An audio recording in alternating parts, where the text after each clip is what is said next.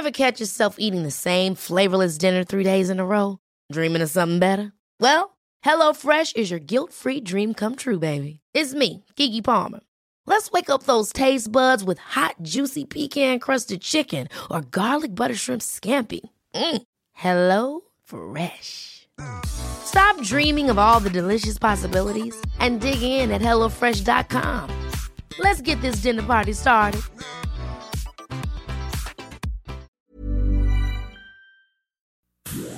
Inicia las noticias de la tarde con Jesús Martín Mendoza en Heraldo Radio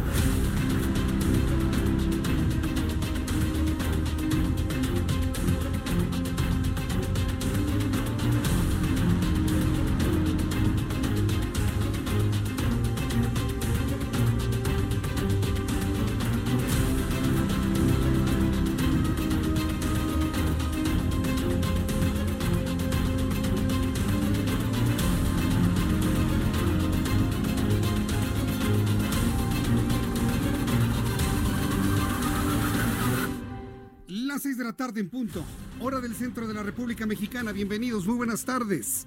Inicia el Heraldo Radio a través del 98.5 de frecuencia modulada en el Valle de México, 100.3 en Guadalajara, 92.5 en Tampico, 106.3 en Villahermosa, Tabasco. Bienvenidos, buenas tardes. Acapulco, Guerrero, qué gusto saludaros esta tarde, 92.1 de frecuencia modulada. Iniciamos su programa de noticias de esta tarde. Yo soy Jesús Martín Mendoza súbale el volumen a su radio, le tengo la información más importante hasta este momento. Se activa la alerta de género en la Ciudad de México. La jefa de gobierno Claudia Sheinbaum informó que se ha activado la alerta por violencia contra mujeres en esta capital de la República. La jefa de gobierno aseguró que esto es para hacer visible el problema y optimizar las acciones en favor de los derechos humanos. Para las personas que nos escuchan, que nos ven, que nos comentan a través de nuestras plataformas, le estoy invitando para que me dé su, opinión, su comentario de esta alerta de género que ha implementado ya el gobierno de la Ciudad de México. Esto es parte de lo que dijo en un video en sus redes sociales Claudia Sheinbaum. Hoy quiero informarles que he tomado la decisión de decretar la alerta por violencia en contra de las mujeres. Desde que llegué al gobierno de la ciudad, una de mis prioridades fue establecer una política pública para erradicar la violencia de género. Una de las acciones que tomamos, y quiero resaltar, es que contratamos y capacitamos a 166 mujeres abogadas que se encuentran desde mayo en las agencias del Ministerio Público, asesoran y dan acompañamiento a cualquier mujer que llega a presentar una denuncia de agresión sexual o de violencia familiar. Bueno, pues eh, más adelante vamos a tener todo lo que en materia de apoyos ha informado la propia jefa de gobierno Claudia Sheinbaum. Este es un hecho insólito, es un hecho noticiosamente importante y sobre todo un compromiso que ha establecido la nueva jefa de gobierno para atender las denuncias de las mujeres violentadas. Gracias. Este jueves se firmó el acuerdo por la igualdad, pro igualdad 2019-2024 en Palacio Nacional. El presidente de la República, Andrés Manuel López Obrador, aseveró que durante su gobierno no habrá machismo, tampoco habrá discriminación. Esto fue lo que dijo el presidente de la República. El garantizar la igualdad entre hombres y mujeres. Eh, esto es eh, evidente. Eh, se puede constatar. Es evidente, se puede constatar. Lo que yo constato es que el presidente va a seguir con su discurso de adversarios, fifís, eh, conservadores. Él habla de que no va a haber discriminación, pero ¿qué tal discrimina a los conservadores? Hay que plantearlo, hay que decirlo. El presidente de la República cae en incongruencias cuando habla de que no va a haber discriminación, pero él discrimina a quienes no piensan como él, yo creo que si se va a hablar de la no discriminación, no nada más es en un asunto que tenga que ver con el género, se tiene que ver también con la ideología, con la forma de pensar. Entonces, hoy el presidente de la República discrimina a quien no piensa igual que él. ¿Qué le dijo a Javier Sicilia? Hay que flojera hablar con él. ¿Qué es lo que dice cuando habla de sus adversarios? Ay, es que los conservadores así piensan y cosas por el estilo. Mal haríamos en no decirlo, colegas. Mal haríamos en no des mal hacemos quienes no lo señalan y se quedan nada más calladitos. Hay que señalarlo. Eso inclusive va en favor del propio presidente de la República. Que le señalemos en dónde está cometiendo ciertas inconsistencias en el discurso para que lo corrija en el discurso y en la acción. Pero bueno, hay unos que dicen, no, no, yo no le digo nada al presidente. No, sí, hay que decirle. Si va a hablar de que no va a haber discriminación, a partir del día de hoy ya no va a tener que hablar ni de fifís, ni de conservadores, ni de adversarios, ni de los ricos, ni de los ladrones, ni no sé qué tantas cosas luego dice en las mañanas. Hay que señalarlo para que entonces todo entre en una congruencia en el discurso y en la acción. También esta mañana el presidente de la República confirmó una reunión con la familia Levarón el próximo 2 de diciembre. Pidió que el encuentro asistan únicamente los familiares de las víctimas del ataque armado ocurrido a principios de noviembre. Esto fue lo que dijo el presidente de la República. Que vengan con sus familiares, aquí son bien recibidos, les vamos a dar toda la información, toda, toda la información, los vamos a escuchar, les vamos eh, a atender como se merecen. Bueno, hoy tuve la oportunidad de entrevistar, de platicar con Julián Levarón. Julián Levarón es uno de los integrantes de la familia Levarón masacrada hace unas semanas. En unos instantes le voy a presentar un fragmento de la entrevista de Levarón en donde dice que los directamente afectados con el incidente no van a asistir a la reunión con Andrés Manuel López Obrador. Hoy Julián Levarón ha confirmado al Heraldo Televisión y al Heraldo Media Group que no va a asistir los familiares directamente afectados con el asesinato de 12 personas entre Chihuahua y Sonora. Además, Julián, Julián Levarón dijo que él considera que Andrés Manuel López Obrador es el responsable de lo ocurrido en la masacre de Chihuahua porque su política de abrazos y no balazos no ha funcionado. Que desde el inicio se ha exigido que se hable con la verdad, que se nos diga quiénes fueron y que y que ah, y que enfrenten consecuencias por ah, por lo que hicieron. ¿Le van a dar algún plazo límite para que se realice esta investigación? Estarían en su derecho, Julián. Sí, yo creo que también eso se, se está discutiendo, inclusive a, David Langford, que es el papá de, los, de todos los niños que están heridos y dos de los que fueron brutalmente asesinados y, su esposa, él no quiere asistir. Él dijo que, él, me dijo que que él hace responsable al presidente por su política de esta de, casos no balazos. De abrazos. Él dice que el, el, el, presidente está en todo su derecho a este que esa política se le aplique a él, pero que no tiene absolutamente ningún derecho de poner en esa situación a, su familia. Esto fue lo que dijo Julián Levarón hoy en el Heraldo Televisión. No van a asistir todos los afectados por la masacre que ya conocemos, porque no están de acuerdo con la política del presidente López Obrador de abrazos y no balazos. No están de acuerdo con esa política reveladoras declaraciones de Julián Levarón al Heraldo Radio. No se van a reunir todos con Andrés Manuel López Obrador. Ya lo platicaremos con detalle. Le voy a presentar un fragmento más amplio de esta entrevista que logramos con Julián Levarón esta tarde en el Heraldo Televisión. Mientras tanto, Rosario Piedra Ibarra ofreció su primera conferencia de prensa en su calidad de presidenta de la Comisión Nacional de los Derechos Humanos señaló los puntos de trabajo en los que se enfocará su gestión para reformar la Comisión Nacional de los Derechos Humanos. ¿Quiere escuchar cómo lee Rosario Piedra? Sí, sí, sí, no, tanto lo que dijo. ¿Quiere escuchar cómo lee la ombudsperson de toda esta República Mexicana? Ahí le va, súbale el volumen a su radio. Hoy iniciamos la reforma de la Comisión Nacional de los Derechos Humanos los he convocado con la intención de compartir mis primeras decisiones y mi plan de trabajo para empezar a transformar la comisión en lo que debe ser. No entraré al debate mediático porque jurídicamente se acabará por esclarecer toda la verdad.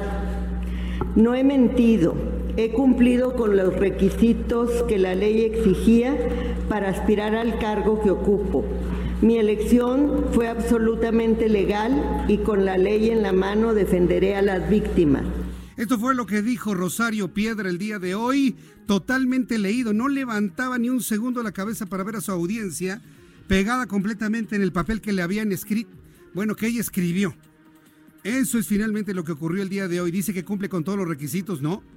Uno de los requisitos lo ha revelado el representante del PAN ante el Instituto Nacional Electoral, Antonio Martín del Campo. Uno de los requisitos es no tener filiación partidista. Y ella es inclusive consejera nacional del Movimiento de Regeneración Nacional. Otra cosa que hacemos mal si no se señala tal y como es. Y aún así, la propia presidenta de la CNDH dice que está completamente legal y que cumple con todos los requisitos. Aunque le parezca increíble, pero sí, eso se convierte en noticia el día de hoy. La Contraloría Interna del Congreso Capitalino anunció que comenzará una investigación a fondo sobre las compras y contrataciones del 2019, luego de una serie de posibles irregularidades denunciadas de manera reciente. Los festejos conmemorativos del centésimo noveno aniversario de la Revolución Mexicana dejaron 75 toneladas de residuos sólidos, de basura, pues en las calles de la Ciudad de México.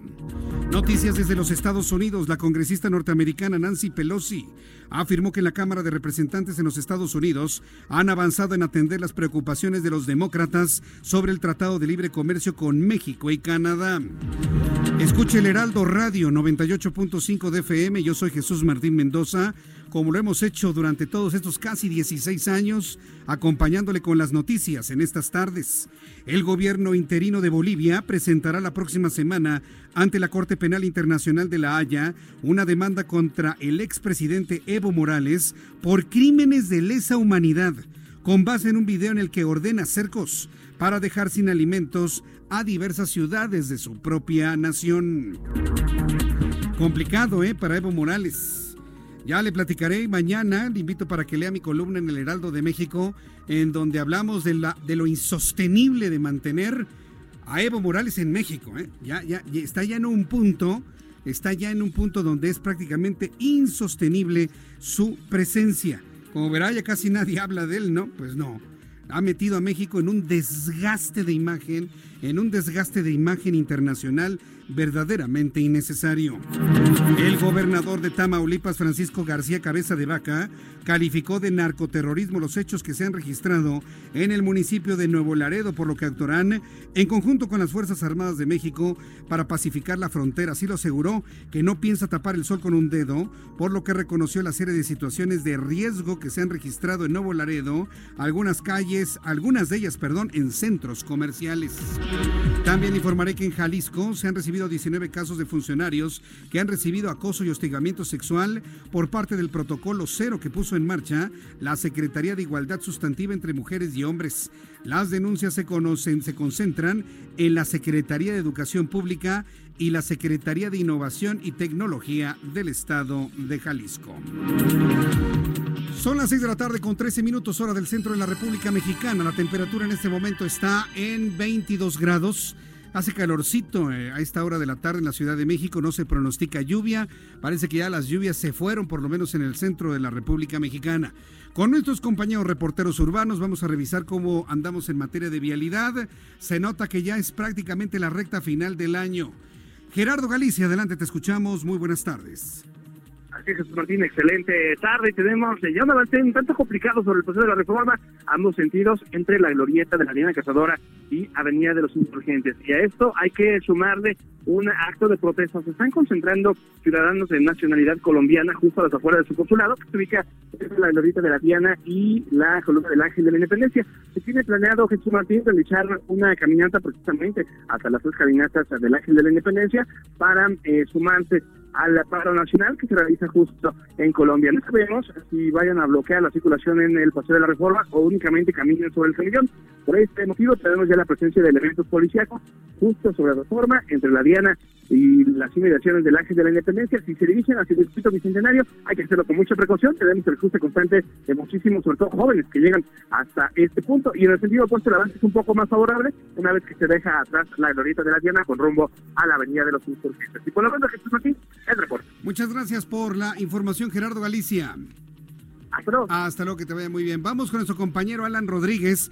Él se encuentra en las inmediaciones de la Expo Santa Fe este centro de convenciones que ha sido acondicionado para ser la sede de la Cámara de Diputados. Alan Rodríguez, adelante, te escuchamos. Jesús Martín, excelente tarde. Quiero informarte a ti y a todos nuestros amigos Radio Escuchas que tenemos presencia policíaca en la zona de Santa Fe debido al cambio de la sede alterna de la Cámara de Diputados. Esta se encuentra en la esquina de las avenidas Santa Fe y Carlos Lazo en la denominada Expo Banamex. Ese cambio de sede histórico en el que se espera la aprobación del presupuesto de egresos para la Federación 2020 se ve que desde el pasado 6 de noviembre en la Cámara de Diputados en San Lázaro se encuentra tomada por campesinos que piden parte del presupuesto y ha permanecido acampando desde entonces. Esa mañana los diputados de diferentes bancadas se trasladaron a este punto en autobuses y desde, desde poco después del mediodía han sesionado la discusión de la repartición del presupuesto. La Policía Capitalina se encuentra en la zona coordinando la seguridad de los legisladores y evitando una posible irrupción de las organizaciones sociales y campesinas que se manifiestan como medida de precaución para la asignación de los recursos. Por lo pronto, la policía desplegó 600 elementos que se mantienen a la expectativa, pero hasta el momento no se ha registrado la congregación de algún grupo. Por lo pronto, quiero informarte también que inició a las 5 de la tarde, se reinició la sesión después de un receso de tres horas y nos van a continuar la discusión al interior de esta Expo Santa Fe. Por lo tanto, la información que tenemos, Jesús Martín, les estaremos informando si es que hay movilización en esta zona. Correcto, muchas gracias por la información, Alan Rodríguez. Gracias, excelente tarde. Hasta luego, excelente tarde. Para las personas que me escuchan en la zona de Santa Fe, tómelo en cuenta, por favor, porque podría eh, complicarse todo lo que es la vialidad en caso de que se presenten marchas, manifestaciones e impedimentos de que se siga eh, con las sesiones en esta sede alterna. Son las 6 de la tarde con 16 minutos. Vaya revisando su reloj para que llegue, por favor, a tiempo. Y es momento de revisar qué es lo que ocurría un día como hoy, 21 de noviembre, en México. Muchas gracias y excelente jueves. Veamos qué sucedió en un día como hoy. En los 32 estados de México, busquemos en las páginas de historia y veamos qué encontramos. 1737. Nace José Antonio Alzate, sacerdote mexicano. Pero no solamente eso, fue poliómata, fisiólogo, teólogo, astrónomo, cartógrafo, geógrafo, historiador, naturalista, botánico y periodista novispano. ¡Lotería! Y no solamente eso, en todos estos campos realizó importantes contribuciones. Pero también la tragedia se hizo presente en este día, como en el año 2010. Alrededor de las 10 de la mañana, el político Silverio Cavazos fue atacado por varios sujetos al salir de su casa en la ciudad de Colima, resultando gravemente herido. Perdiendo la vida en la clínica a donde fue llevado para ser atendido. ¿Y tú, recuerdas dónde estabas cuando ocurrió este evento? 2015. Fallece Germán Robles, un actor del cine de oro y también del doblaje. Si su nombre no te suena, entonces seguro lo conocerás por ser la voz de Anton Ego en la famosa película de Disney, Ratatouille. Señor productor Orlando, pónganos por favor un fragmento de su bella voz. Puede convertirse en un gran artista, pero un gran artista puede provenir de cualquier lado. Es difícil imaginar un origen más humilde que el del genio que ahora cocina en el restaurante Gusto. Y quien, en opinión de este crítico, es nada menos que el mejor chef de Francia.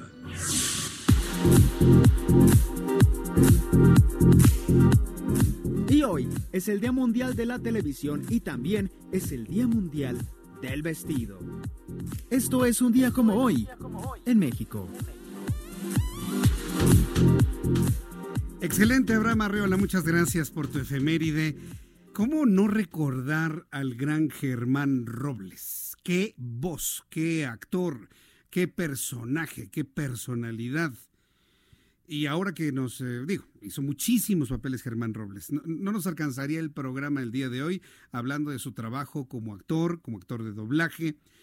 Eh, pero una de sus voces extraordinarias es precisamente la de este personaje, la de Antón Ego, en la película Ratatouille. Si no la ha visto, véala con doblaje al español mexicano. Yo se lo recomiendo para que vea lo que es un gran trabajo de doblaje. Es más, es mucho mejor la actuación de Germán Robles dándole vida a Antón Ego que el actor original que lo hizo en la, en la película original. ¿eh? Así de, extraordinario era don Germán Robles, a quien lo recordamos siempre con mucho cariño. Tuve oportunidad de entrevistarlo varias veces en la otra estación, varias veces durante los últimos 20 años.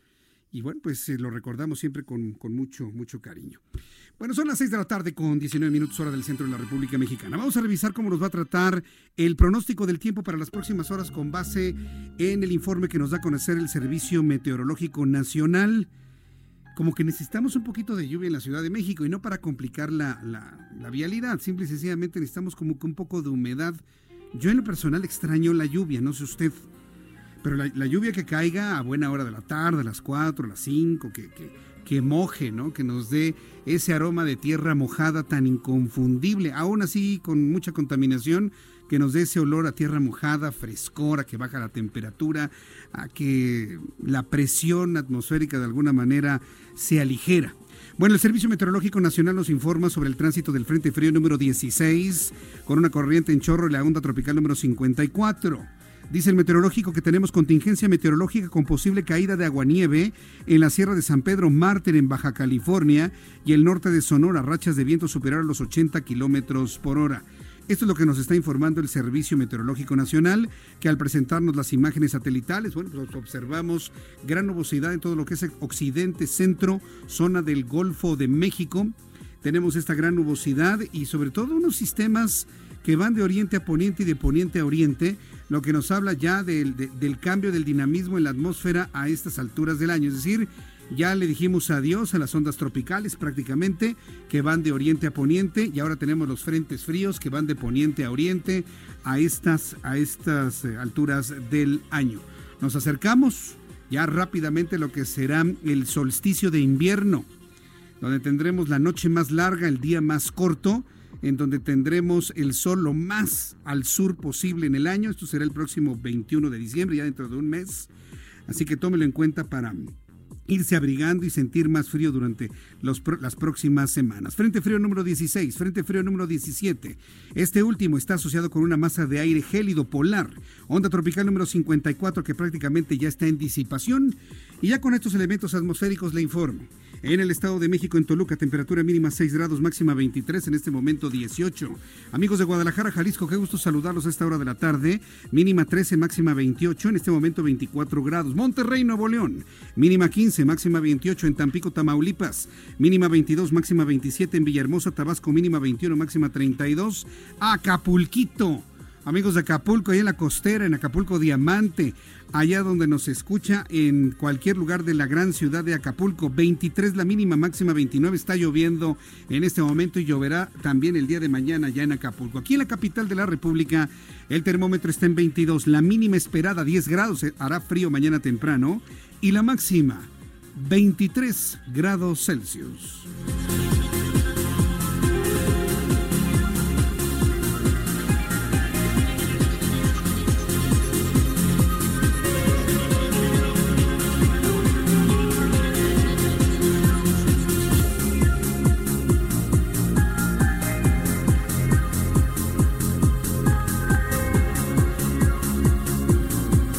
Son las 6 de la tarde con 23 minutos, 6 de la tarde con 23. Escuche usted el Heraldo Radio a través del 98.5 de FM. Yo soy Jesús Martín Mendoza y me da mucho gusto saludarle a esta hora de la tarde. ¿Qué problemón han tenido los eh, legisladores para poder avanzar en el presupuesto del año que entra? Originalmente debieron haber concluido estos trabajos el pasado 15 de noviembre. No han podido hacerlo porque llevan prácticamente 15 días de plantón y de manifestación diversas organizaciones campesinas que nada de lo que se ha planteado les convence. Ni lo que han planteado los legisladores, ni el presidente de la Comisión eh, de Presupuesto, ni el presidente de la Comisión del Campo, ni el, ni el subsecretario de Gobernación Ricardo Peralta, con quien platicamos ayer, nada absolutamente. Las explicaciones sobre redirigir el recurso de manera directa a los campesinos, pues no los ha convencido y ahí siguen. Al grado que el día de hoy se tuvieron que trasladar a una sede alterna los legisladores para sesionar en este lugar y poder dar salida a este presupuesto tal y como lo habían comprometido para el día de mañana. Esta tarde la Comisión de Presupuesto de la Cámara de Diputados habría reanudado su sesión de ordinaria el presidente de la comisión, Alfonso Ramírez, les entregó el dictamen, el presupuesto vía electrónica y pidió que se analizara el documento. Al momento continúa esta sesión y se sigue discutiendo. Vamos con mi compañero Amado Azueta, quien se encuentra al interior de esta sede alterna en donde sesiona la Cámara de Diputados para dar salida a este presupuesto del año 2020. Amado Azueta, adelante, te escuchamos. Buenas tardes. Hola, ¿qué tal Jesús Martín? Muy buenas tardes, saludos a la auditoría de 98.5. Efectivamente, pues continúan los legisladores trabajando después de este día que ha sido muy complicado por movilizarse por toda la ciudad y finalmente estar aquí sesionando para ver el presupuesto. Así que la Comisión de Presupuesto ya inició la danza de los miles de millones de pesos que se van a distribuir por todos eh, los eh, lugares públicos, que se van a distribuir en todas las instituciones eh, para que todas las personas, bueno, puedan, que pagan sus impuestos, finalmente lo puedan distribuir de alguna manera. Fíjate que en esos momentos la Comisión de Presupuesto se lleva a cabo y a las 4 de la tarde se reiniciaron los trabajos. Les dieron nada más dos horas a los diputados para que pudieran leer el presupuesto, un documento de 65 páginas con muchísimos números, miles de millones. De hecho, el presupuesto alcanza los 6 mil billones de pesos y bueno, están distribuidos en diferentes ramos y lo que hicieron los diputados es que tuvieron dos horas para analizarlo. Finalmente, el diputado el diputado Mario Delgado, que al llegar aquí precisamente adelantó, había adelantado un poco lo que iba a pasar esto, y él reiteró que ellos están trabajando aquí como lo debieron haber hecho hace 15 días, pero no lo hicieron por las organizaciones eh, pues, sociales que están ahí apostadas. Escuchemos cómo lo dijo al llegar aquí a esta sede alterna. Sí, hablamos mucho con ellos, eh, tratamos de liberar Cámara, a ustedes les consta, son organizaciones que se quedaron acostumbradas a las formas del pasado. Y en este presupuesto no va a haber etiquetados, ni para organizaciones, ni para grupos, no. Eso se terminó porque generaba mucha corrupción y además era muy injusto. La, política social, la política social va directamente ahora a los beneficiarios y es precisamente los montos de la política social lo que molesta a algunos legisladores que pudieron alcanzar a revisar este documento de presupuesto para 2020 y son alrededor de 400 mil millones de pesos los que se destinarán a estas diferentes programas sociales. El diputado eh, Javier Azúcar Zúñiga del PAN, eh, pues estaba muy molesto y de esta manera explicó lo que pudo alcanzar a leer del presupuesto y por qué el PAN no va a sesionar precisamente para la aprobación de este presupuesto. Escuchemos, por favor. Estos 400 mil millones de pesos que son los diferentes programas sociales del gobierno federal, de igual forma, el 70% se destina a los seis estados gobernados por Morena, el 14% a los 11 estados que gobierna el PRI y únicamente el 8% a los 10 estados que gobierna Acción Nacional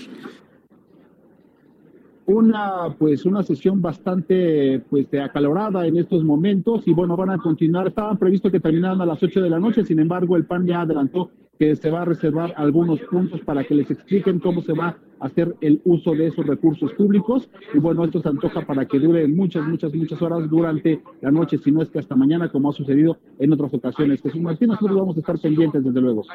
Estoy de acuerdo, yo creo que te, eh, espero que te hayas llevado una cobijita por ahí, eh, eh, Amado, porque esto se antoja que se va a ir hasta la madrugada. ¿Tú cómo lo estás viendo?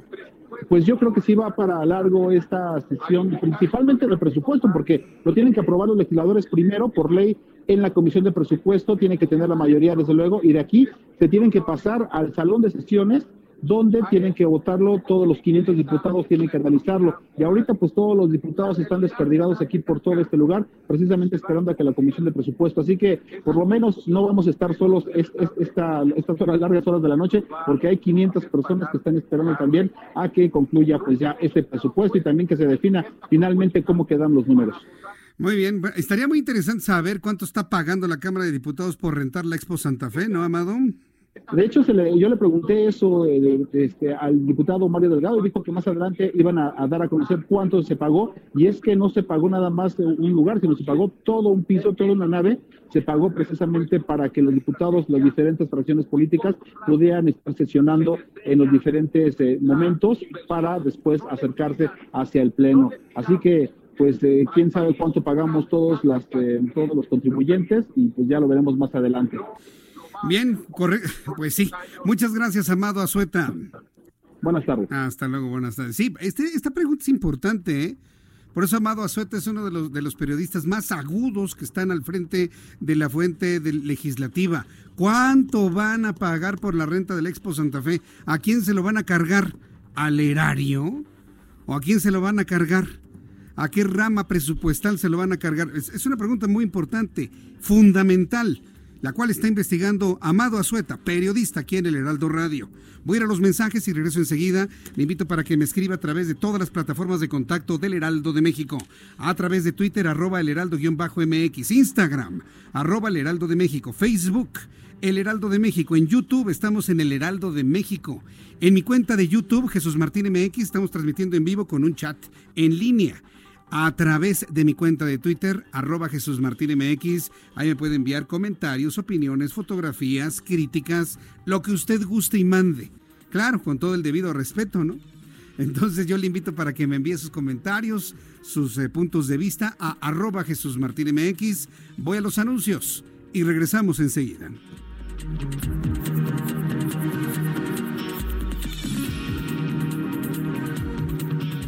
Escuchas a Jesús Martín Mendoza con las noticias de la tarde por Heraldo Radio, una estación de Heraldo Media Group.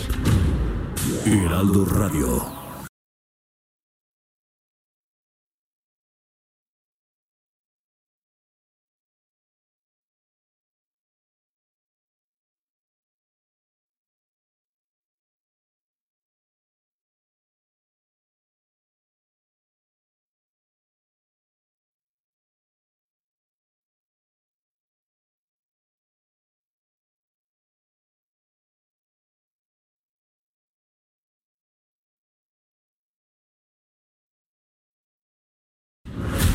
Escucha las noticias de la tarde con Jesús Martín Mendoza. Regresamos.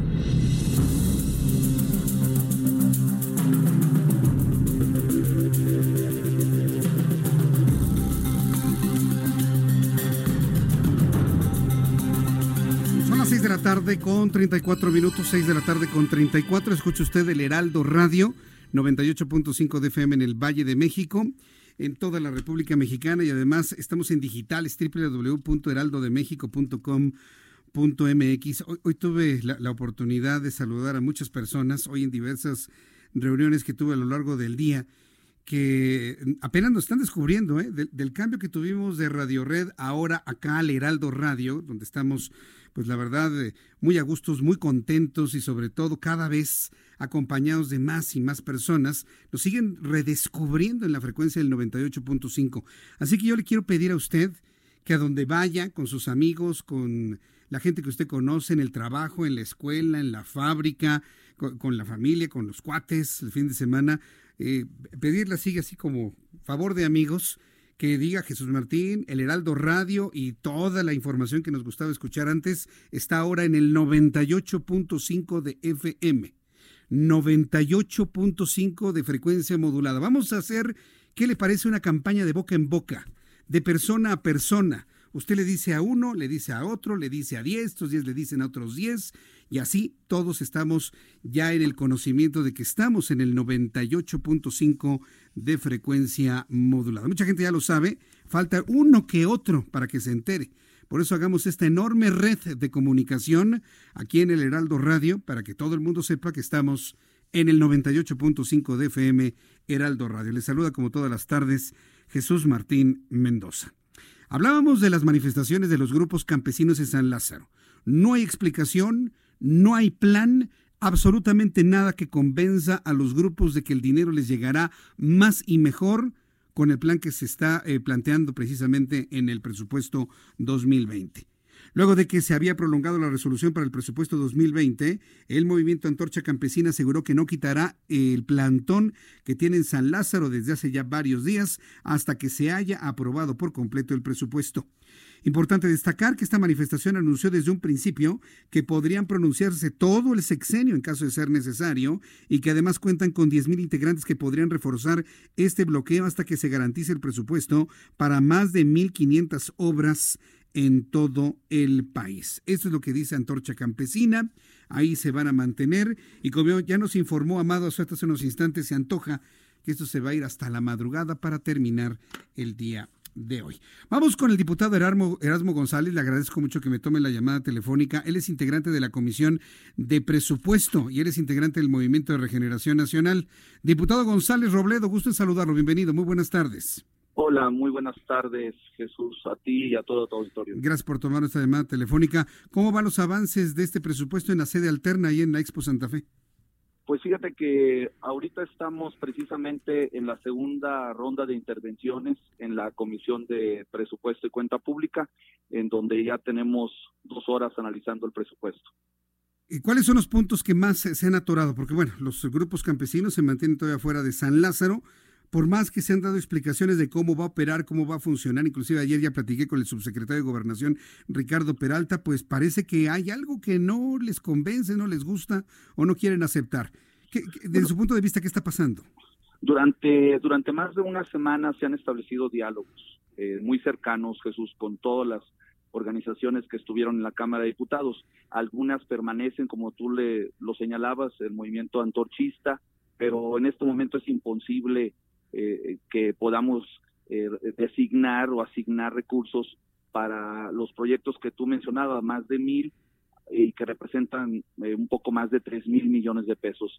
Precisamente esa dispersión de recursos que, que no iban enfocados, más que nada relacionadas con un programa estratégico, pues se pierde la calidad del gasto. Nosotros lo que estamos buscando es fortalecer entidades federativas y municipios con un esfuerzo, porque es evidente que el presupuesto de 6.1 billones de pesos no alcanza para cubrir todas las necesidades, pero hemos enfocado la mayor parte de las atenciones a estos grupos que desafortunadamente, pues bueno, no han permitido que hoy sesionemos en la Cámara de Diputados.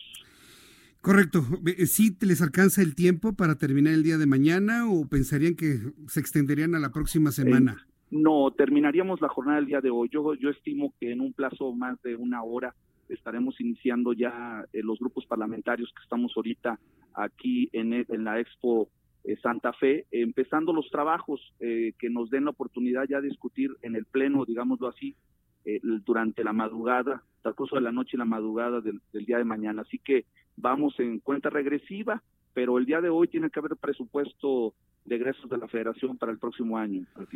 Correcto. El tema eh, que tiene que ver con el campo, ¿es el único tema que tienen atorado en el presupuesto o hay algún otro que sería interesante conocer y saber? En este momento eh, creo que lo que más se, se pronuncia es eh, los, lo, lo relacionado al campo agrícola, ganadero y pecuario. Al final se han logrado establecer ajustes, de hecho son las modificaciones que estamos viendo ya en el, en el documento, 2.500 millones de 2.500 millones de pesos más a lo que son las garantías que, que a través de esta potencialización se puedan llegar a ejercer más de 20 mil millones ya con el funcionamiento de Finagro, como todos lo sabemos, va a ser una institución de, de financiamiento a la, a la productividad, a la comercialización del campo mencionado. Y bueno, nosotros, entre otros ajustes que se han hecho, pues creo que eh, las demandas han sido cubiertas, como en el tema de la educación, se atendieron los programas de, de preparatoria en línea, se atendió el tema de lo que tiene que ver con las los programas sociales eh, en cuanto a los prioritarios, que ya lo ha establecido el presidente de la República, para la fracción de Morena es muy importante trabajar en ese sentido, lo que es el adulto mayor, las becas para nuestros jóvenes y las y lo que es el respaldo a las personas con discapacidad. Hay muchos rubros, pero uno de ellos también que refleja singular y particularidades de importancia es el, el cómo potenciar de manera que las instituciones de energía del país, CFE y sobre todo petróleos mexicanos, van a invertirse en este presupuesto más de eh, mil millones de pesos, un billón de pesos aproximadamente, y comentarte también de los 6.1 billones de pesos que comprende el paquete de egresos, eh, se designan, que es importante, casi otro billón de pesos en el ramo 28 y en el ramo 33 que incide directamente a municipios de entidades federativas. A ver, eh, debo entender el billón de pesos que usted me dice, mil millones, ¿verdad? Un millón. Sí, mil millones, sí, para que nos quede bien claro, es un, son mil millones de pesos, nuestro nuestro presupuesto es de seis mil cien millones de pesos aproximadamente, y ya nada más en estos dos conceptos, más los programas prioritarios, el margen que nos queda como diputados eh, federales es ahorita reasignar aproximadamente 18 mil millones de pesos para cubrir lo mencionado. En el tema de salud, pues por supuesto todo lo que es el tema de prevención de enfermedades como el cáncer, impulsar el tema de la atención a la mujer, este, y, en, materia reproductiva, y, bueno, situación de equidad y paridad de género, que también este se está fortaleciendo entre otros temas, estimado Martín. Pues bien, vamos a estar atentos de cómo funciona. Yo, creo que en, esta nueva forma de ver y hacer las cosas como nos lo han planteado, pues debe haber los mecanismos para poder evaluar que efectivamente el dinero llega a donde quieren que ustedes llegue y que evidentemente eh, fomente, detone el crecimiento en el campo que tanto hemos esperado por generaciones. ¿Cómo eh, está planteado en el presupuesto o en alguna herramienta alterna cómo se van a hacer estas evaluaciones para no llegar dentro de un año estando iguales, ¿no? Claro, fíjate que tú lo has estado en el presupuesto de egresos ya dejamos plasmado y lo viene viene en el dictamen así que todos todos los programas van a tener reglas de operación claras y precisas. Y aparte de todo, están obligadas a hacerla la Secretaría de Hacienda y Crédito Público, pero también una situación que todos los programas, aunque sean de diferentes secretarías, van a, presentar publicado en el portal de Hacienda, la Secretaría de Hacienda y Crédito Público, todos sus beneficiarios. Aparte, contiene el dictamen una serie de medidas para dotar de mayor transparencia en el ejercicio del recurso. Entonces, también esa parte se fortalece en el, en el dictamen del presupuesto de, egresos de la federación. Muy bien, bueno, pues entonces eh, estaremos pendientes. Eh, me decía nuestro reportero Amado Azueta que está muy pendiente del trabajo que están realizando, que es probable que se extiendan el resto de la tarde, la noche y la madrugada hasta el amanecer, diputado. Sí, sí efectivamente, las condiciones en, en, la, en, la, en la sede alterna pues son diferentes. El voto es más tardado cuando se tiene que hacer de manera nominal y personal. Entonces, pues bueno, vamos a, subsanar esto con tiempo, pero tenemos una responsabilidad de llevar a los mexicanos un presupuesto eh, eh, este que, que, verdaderamente le dé tranquilidad y manda un mensaje también de, que hay gobernabilidad en la Cámara de Diputados y seguridad de que lo vamos a tener para esta madrugada. Bien, pues mañana estaremos muy atentos de la información que se haya generado. Muchas gracias, diputado Erasmo González, pendientes del trabajo que realizan. Muchas gracias. Hasta luego, Jesús. A ti y a todo tu auditorio. Buenas noches. Que le vaya muy bien. Buenas noches. Erasmo González Robledo, él es integrante de la Comisión de Presupuesto, pues haciendo las cosas como, como se va pudiendo, pues, porque finalmente así es como lo están visualizando. O sea, en pocas palabras, ¿qué es lo que em, tenemos que entender de esto? No va a cambiar un solo punto, un sola, una sola coma, cómo va el presupuesto más claro ni el agua, ¿no? ¿Con cuántos legisladores hemos hablado usted y yo? Todos están exactamente en la misma línea, lo que dijo también el subsecretario de Gobernación. Y ante esto uno se pregunta, bueno, ¿qué van a hacer los campesinos? ¿Se van a quedar ahí por siempre? Se van a agotar y se van a ir. Se va a acabar el dinero que los mantiene pues comiendo, durmiendo, viviendo en, la Cámara de Diputados, van a terminar yéndose. ¿Cómo va a llegar el dinero a las comunidades? Eso ya lo veremos con el funcionamiento a partir del primer día de enero. Y ahí es donde durante los primeros meses vamos a ver si efectivamente va funcionando o no va funcionando la nueva, la nueva estrategia. El reloj marca las 6 de la tarde con 45 minutos hora del centro de la República Mexicana. Vamos a lo ocurrido en la Ciudad de México. Súbale el volumen a su radio. ¿Cuántas, cuántas veces, eh, cuántas veces eh, hemos escuchado del problema de violencia de género en la Ciudad de México y cuántas veces se informó, cuántas veces se, comentó y se le pidió a la jefa de gobierno que decretara la alerta de género. Después de la siguiente entrevista le voy a platicar todo lo que la jefa de gobierno informó sobre este asunto. Finalmente ya tenemos alertamiento de género en la Ciudad de México. Pero antes converso con Javier Azuara, secretario de la Comisión de Presupuesto en la Cámara de Diputados. Javier Azuara, bienvenido, gusto en saludarlo. Bienvenido, buenas tardes. Buenas tardes, Jesús Martín. Un saludo a todo tu auditorio y pues compartirte que eh, estamos en este momento discutiendo lo que debimos de haber hecho antes del 15 de noviembre, el predictamen del presupuesto de egresos. Ahora, diputado Javier Azuara, ustedes no van a asistir, ¿verdad? Lo, lo, anunciaron oportunamente, no van a estar en la sede alterna. ¿Cuál es la razón por la cual ustedes no van a asistir y han tomado esa decisión ya muy clara? Primero, porque estamos ante un proceso ilegal este presupuesto se debió de haber discutido y analizado con tiempo. El dictamen, el predictamen, nos lo presentaron hace algunas dos horas y quiere que eh, la comisión se autorice en estos momentos. Entonces no es responsable la forma en cómo se está actuando con relación a este presupuesto de egresos, porque nosotros como poder legislativo somos un poder autónomo. En la ley está establecido que el poder legislativo es autónomo al ejecutivo, pero en la práctica, pues somos una oficialidad de partes, como se está en este momento manejando la Cámara de Diputados. Y quiero compartirte que en este momento eh, nos encontramos en, la Expo Santa Fe, en una expo eh, habilitada para precisamente la discusión de este presupuesto. Y Jesús Martín, es importante hacer una reflexión. El escenario que presenta el país es incierto. No podemos mantener esperanza cuando los resultados del actual gobierno en su primer año se caracterizan por fallidas políticas públicas que no han estimulado la actividad productiva del país y nos están llevando al estancamiento económico.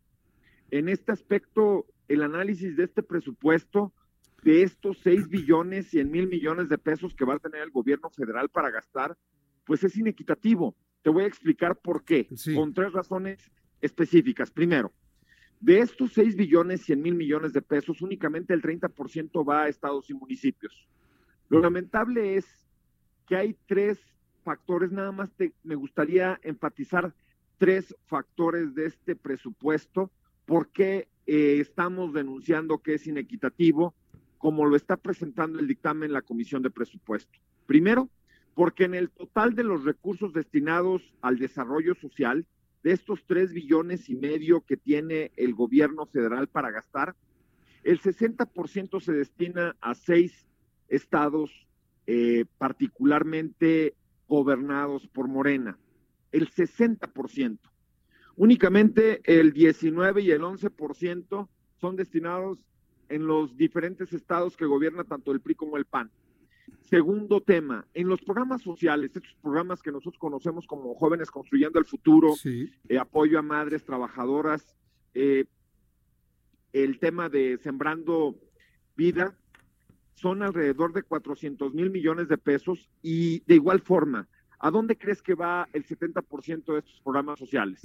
a fondo perdido, ¿no? A los seis, a los seis estados que gobierna mm. Morena. El 14% a los 11 que gobierna el PRI y el 8% a los 10 que gobierna el PAN. En este sentido, nosotros lo que discutimos es de que hubiera reglas de operación, como lo marcan las organizaciones de la sociedad civil. En este sentido, lo que pedimos es de que no se maneje únicamente para el tema electoral. Acción Nacional está a favor de que se apoye a la gente. De lo que estamos en contra es de que no haya transparencia. Y por último, el gasto a los proyectos de inversión. De estos 400 mil millones de pesos que van para los proyectos insignia del gobierno, como son el tren Maya, el aeropuerto de Santa Lucía y el tema de la refinería de dos bocas, el 44% se va a los seis estados de Morena, el 42% al tren Maya, únicamente el 9% a los 11 estados que gobierna el PRI y únicamente el 4% a los 10 estados que gobierna el PAN. En síntesis, el análisis de este gobierno es que está destruyendo la equidad en cuanto a la distribución de los recursos. Y te, gustaría hacer una última reflexión contigo. El, el golpe al presupuesto está en los órganos autónomos. Si analizamos este presupuesto 2020, le quitan a los órganos autónomos. ¿Con qué finalidad? Descentralizar el poder. Hoy, el INE, el INAI, los órganos que son un contrapeso al gobierno federal, el Poder Judicial, tienen una disminución aproximadamente del 12% y qué dependencias tienen un incremento del 12%, la Secretaría de Hacienda y la Secretaría de Gobernación.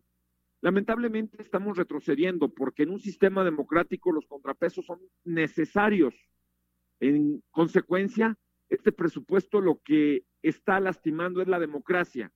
Como conclusión, no hay crecimiento económico, hay sí un incremento, pero en la inseguridad, y lamentablemente estamos destruyendo el sistema democrático con este golpe a los órganos autónomos que hoy en día son el contrapeso en nuestro país.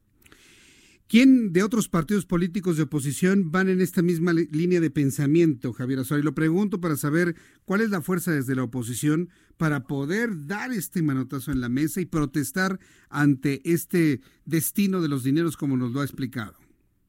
Es muy confusa en este momento la participación de las diferentes fuerzas. Yo te puedo hablar por Acción Nacional.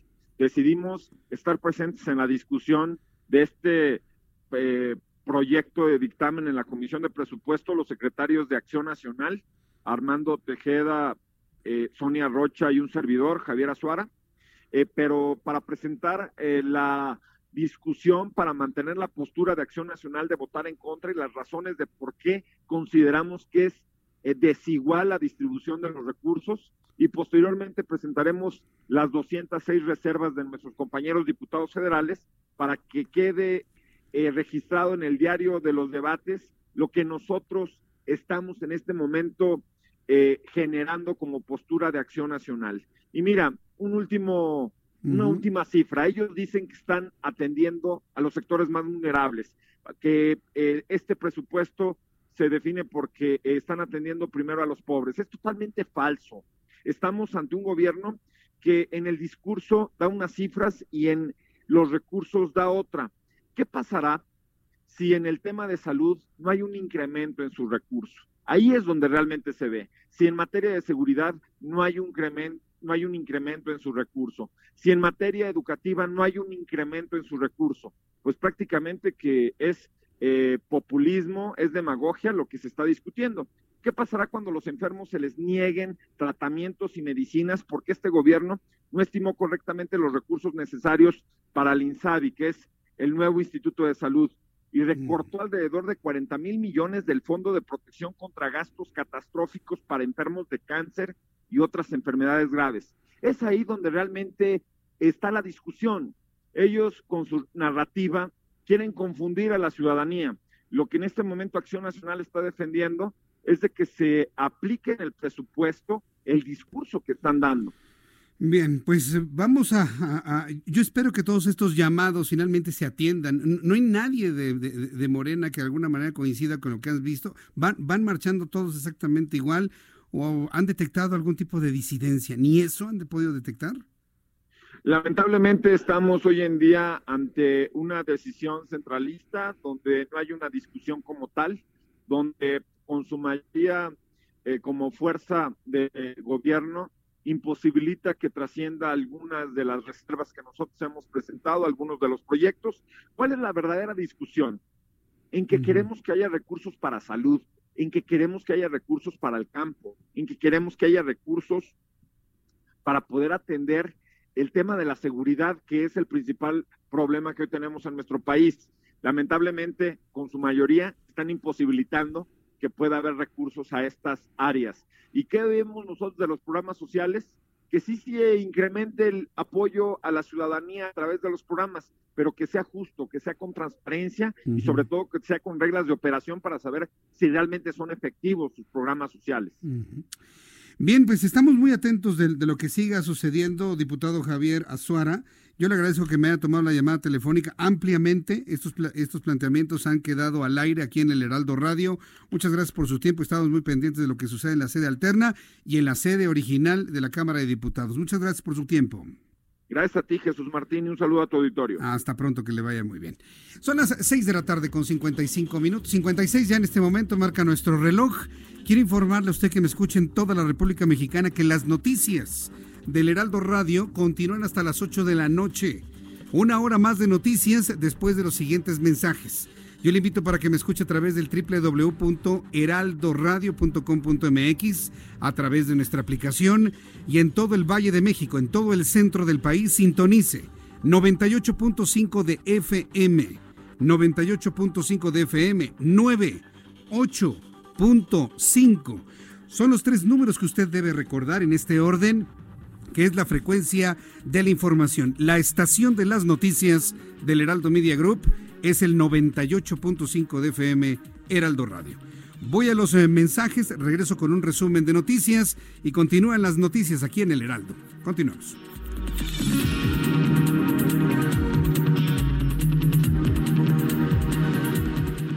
Escuchas a Jesús Martín Mendoza con las noticias de la tarde por Heraldo Radio, una estación de Heraldo Media Group. Heraldo Radio, la HCL se comparte, se ve y ahora también se escucha.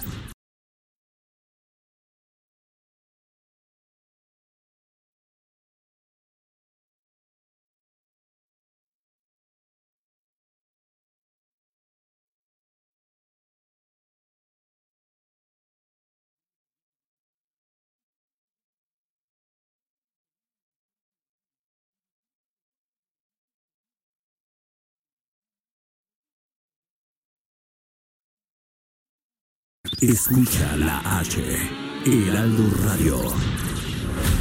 Escucha las noticias de la tarde con Jesús Martín Mendoza. Regresamos.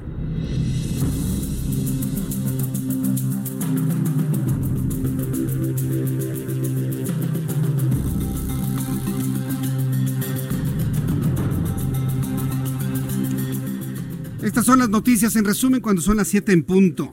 Esto es algo de lo más importante y de lo más destacado que ha ocurrido en México y en el mundo. Este jueves se discute en la Comisión de Presupuesto y Cuenta Pública de la Cámara de Diputados el dictamen de presupuesto de egresos de la Federación 2020. Los diputados del Movimiento de Regeneración Nacional alistan la aprobación del proyecto y los partidos de oposición aseguran que este presupuesto es totalmente inequitativo y que la distribución del dinero no es clara.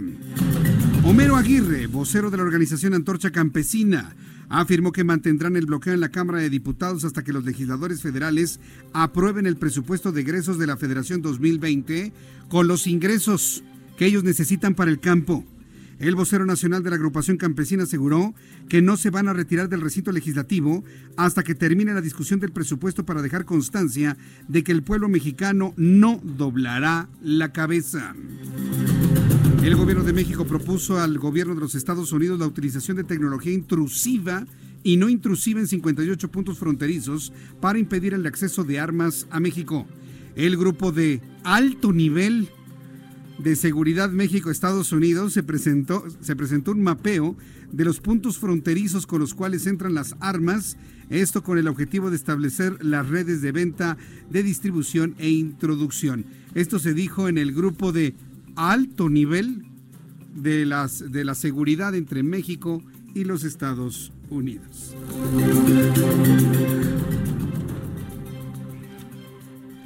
A partir del 2020 hasta el 2024, la iniciativa privada invertirá 10.413 millones de dólares en los puertos mexicanos derivados de la creación de los cinco sistemas intermodales portuarios costeros, una nueva estructura que impulsa el gobierno federal para detonar el desarrollo regional mediante el asentamiento de más industrias y promoción de diversos negocios fuera de los recintos portuarios.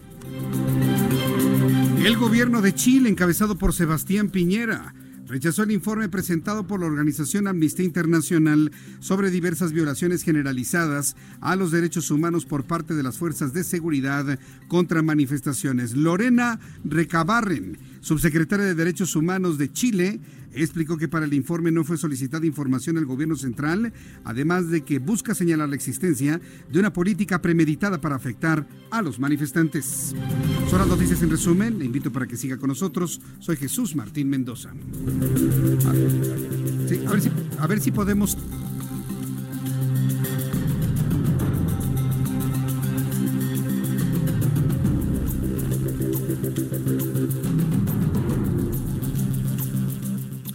las 7 con 3, las 19 horas con 3 minutos hora del centro de la República Mexicana. Vamos a continuar con la información aquí en el Heraldo Radio. Está usted en la frecuencia del 98.5 de FM Heraldo Radio. Yo soy Jesús Martín Mendoza y le acompaño con las noticias. Vamos a revisar eh, información vial con nuestro compañero Gerardo Galicia. Adelante, Gerardo, te escuchamos. Muy buenas tardes. Jesús Martín, excelente tarde. Está comenzando esta caminata que ya han anunciado integrantes de la comunidad colombiana que se daban cita en el camellón del Paseo de la Reforma y que en estos momentos caminan rumbo a la columna del Ángel de la Independencia. Es una marcha, una caminata muy ordenada, Jesús Martín, se realiza sobre el camellón del Paseo de la Reforma. Estamos a unos cuantos metros de llegar hasta este punto y una vez eh, llegando a esta glorieta van a realizar el llamado eh, cacerolazo para eh, protestar también al paro nacional que se realiza justo en su país. En próximos minutos, Jesús Martín, elementos eh, policíacos van a realizar un breve cierre a la circulación en reforma para que este contingente cercano a las 150 personas pueda llegar a las escalinatas del Ángel de la Independencia. Así que si utilizan el paseo de la reforma, hay que hacerlo con precaución. Será un cierre momentáneo, muy corto, en lo que pasa este contingente. Y por lo pronto, el reporte. Muchas gracias por la información, Gerardo Galicia. Hasta luego. Hasta luego, que te vaya muy bien nuestro compañero Gerardo Galicia. Vamos con nuestro compañero Alan Rodríguez. Adelante, Alan, te escuchamos. Muy buenas tardes. Jesús Martín, muy buenas tardes de nuevo. Quisiera comentarte que ha iniciado la complicación vial en la avenida Vasco de, Vasco de Quiroga, desde el cruce con la avenida Antonio Dovalí hasta el cruce con la antigua vía a la venta, esto en la zona de la unidad habitacional Infonavit Santa Fe. Son aproximadamente 5 kilómetros, en lo que la circulación alcanza únicamente los 3 kilómetros, los 30 kilómetros por hora. Por otra parte, quiero comentarte que la avenida Santa Fe presenta severa afectación, esto entre el cruce de Javier Barrio Sierra y la avenida Carlos Lazo debido al operativo de seguridad de los diputados que están sesionando en el centro Santa Fe. En la zona se encuentra bastante presencia policíaca, hay que recordar que son 600 elementos los que se encuentran repartidos alrededor de este recinto alternativo donde se está sesionando el presupuesto de egresos federales para el año 2020. Por lo pronto, es el reporte Jesús Martín, estamos al pendiente. Buenas noches. Gracias, muy buenas noches, gracias por la información. Eh, seguimos al tanto de lo que está ocurriendo. Gracias por la información. Hasta, luego, Alan, que te vaya muy bien. Martín, buenas noches. Buenas noches. Bueno, pues este, quiero informarle que se han estado reportando desde hace algún, desde hace algún tiempo algunos asaltos que se han estado generando en la colonia del Valle, de manera concreta, en la colonia Insurgentes, San Borja, en la esquina de Insurgentes Sur y Santa Catalina, por cierto, muy cerca de las instalaciones del Heraldo Media Group. Individuos con gorras, con gorritas, armados hasta los dientes, aprovechando el tránsito vehicular detenido, pues seleccionan a una víctima, la encañonan, la observan, le quitan todo lo que puede y lamentablemente hace unos instantes en esta esquina de Insurgentes Santa Catalina fue baleado un hombre para asaltarlo en esta zona. Esto sucede en la alcaldía o delegación Benito Juárez. Le vamos a pedir a nuestros amigos de la Secretaría de Seguridad Ciudadana de la Ciudad de México que pongan a trabajar a sus patrullas. Tienen muy buenas patrullas para estar ya circulando por todos los cuadrantes de los cuales está dividida la Ciudad de México y de esta forma, bueno, pues hacer una presencia clara y proteger a los automovilistas en estos momentos de intensísimo tránsito en esta zona de la colonia del Valle, es, en realidad la insurgente San Borja, pero hay muchas personas que dicen que es la colonia del Valle, en Santa Catalina, en toda esta calle que son Sacramento, Santa Catalina, eh, el eje 6 Sur Ángel Urraza, Santa Margarita. Eh, del otro lado, ya de colonia Nápoles, está Detroit, está la calle de Boston, está la calle de Porfirio Díaz, está la calle de Pilares, está... Entonces estamos invitando y pidiendo el auxilio de nuestros amigos de la Secretaría de Seguridad Pública que acudan a este lugar, que hagan el patrullaje, que revisen a estos hombres que están asaltando en este lugar. Tenemos ya muchas, en este momento, muchos eh, comentarios y peticiones de ayuda. Yo estoy seguro, tiene muy buen programa de vigilancia la actual administración, sobre todo la policía a cargo de Omar García Harfush y sí, bueno, lo que hacemos es decir, señores, ahí está el lugar del problema. Hay muchos lugares donde están asaltando lamentablemente, pero con pistola en mano, ¿eh? Para que luego no me digan que son gente que no tienen, que no tienen armas, que no tienen, eh, que no tienen para comer, ¿no? Que es de gente pobre, de ninguna manera, ¿eh? Créame que no, de ninguna manera. Vamos a nuestro compañero Amado Azueta. Él se encuentra al interior de la sede alterna en la Expo Santa Fe, que se ha convertido en la sede alterna de la Cámara de Diputados eh, quien nos informa. Adelante, Amado Azueta, ¿cómo van las cosas ahí? Te escuchamos. Hola, ¿qué tal Jesús Martín? Pues los diputados siguen todavía debatiendo cómo va a quedar el presupuesto de egresos para el 2020. En esos momentos hay posicionamiento por parte de todos los legisladores. Eh, toda la mayoría parte de legisladores pues están pronunciando a favor del PAN, obviamente son los de Morena, también del PT y también de, eh, vaya, de las diferentes fuerzas políticas que hay aquí. Sin embargo, el único que se ha mostrado renuente a, participar en la sesión una vez que ya se apruebe en comisiones es precisamente el Partido Acción Nacional, quien ha estado denunciando algunas eh, pues anomalías. Lo es que para ellos dicen tiene este presupuesto. Así las cosas, todavía continúa el debate, todavía no hay humo blanco, como se diría. Eh, todavía los diputados están pues discutiendo si está bien, si está mal, pero bueno, el caso es de que ya lo están haciendo y ya se dejó de posponer precisamente el debate sobre esto y esperemos que, pues dicen algunos diputados eh, que en, aproximadamente en unas dos horas, una vez que concluya este debate y una votación general, pues ya va a entrar al Pleno para que sea mm, votado y ya haya presupuesto para el año 2020. Ese es el reporte que tenemos, Jesús Martín. Gracias por la información, Amado. Buenas tardes. Buenas tardes, Amado. Suelta ya armadísimo también con su con su cobija, porque finalmente esto se va a ir para la noche, ya nos lo confirmaba hace unos instantes aquí en el Heraldo Radio Erasmo González. eh, diputado Erasmo González Robledo, integrante de la Comisión de Presupuesto, que sí, efectivamente prevén ante las condiciones no adecuadas de la sede alterna, donde no está automatizado, por ejemplo, el voto, que se extiendan hasta la noche y la madrugada. Son las 7 con 10, las 19 horas con 10 minutos, hora del centro de la República Mexicana. Vamos a la noticia central del día de hoy. La jefa de gobierno, Claudia Sheinbaum, ha decretado alerta de género en la capital de la República. Después de mucha insistencia de diversos grupos y de diversos analistas, finalmente pues se reconoce que efectivamente, lamentablemente, hay un problema de agresión contra las mujeres. Y esto de ninguna manera puede señalarse como culpa de alguien en particular, simple y sencillamente es el resultado de un proceso de descomposición social. O, también se le va a echar la culpa a Felipe Calderón, dijo ya que lo, agarraron ya de barquito, pues también echamos la culpa, ¿no?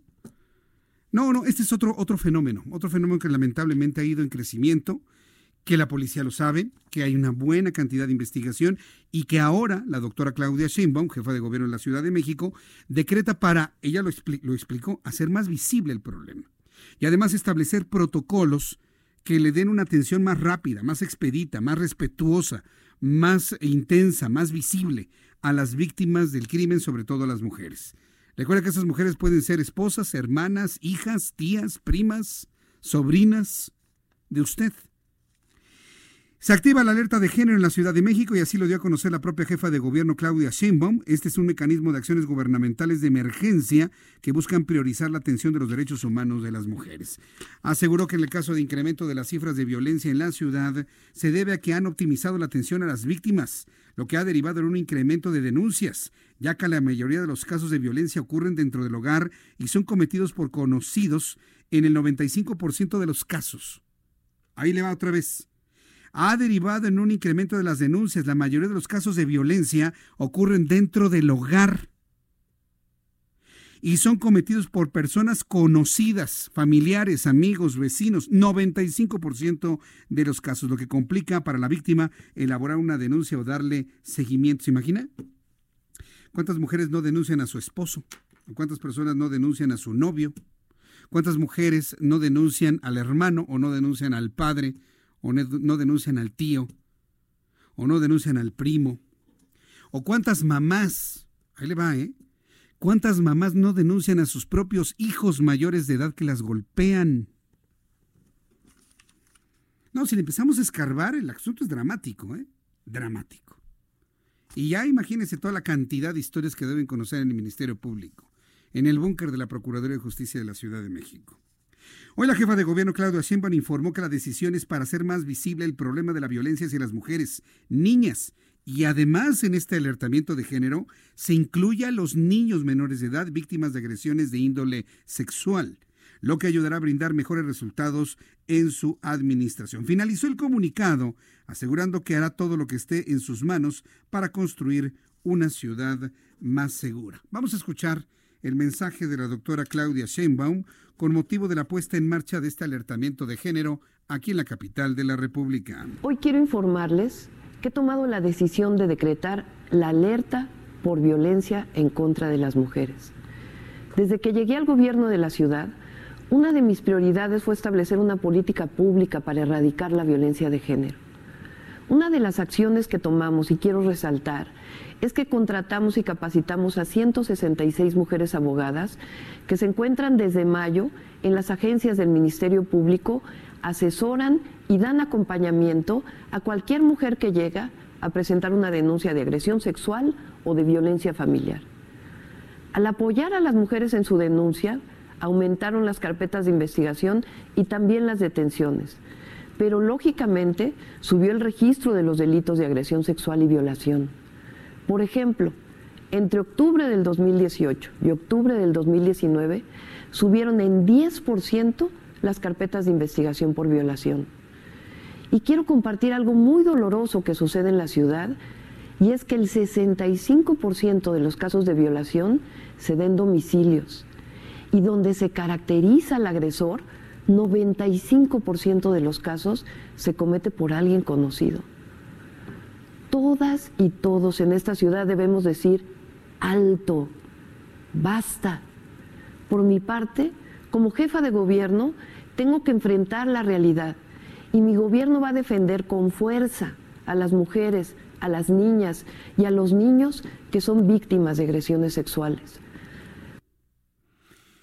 Bueno, pues esto es lo que dice la jefa de gobierno, las agresiones sexuales. Hay agresiones de toda índole. Y bueno, pues lo que anuncia la jefa de gobierno es una invitación para que las mujeres de cualquier edad, ¿eh? y esto va para las niñas, que le digan a sus mamás, a sus papás, quién las agrede, así sea el hermano, así sea el propio papá, que se lo diga a su mamá, para que se animen a ir a una denuncia al Ministerio Público, para que denuncien, para que se animen, para que lo hagan, que no consideren que es pérdida de tiempo.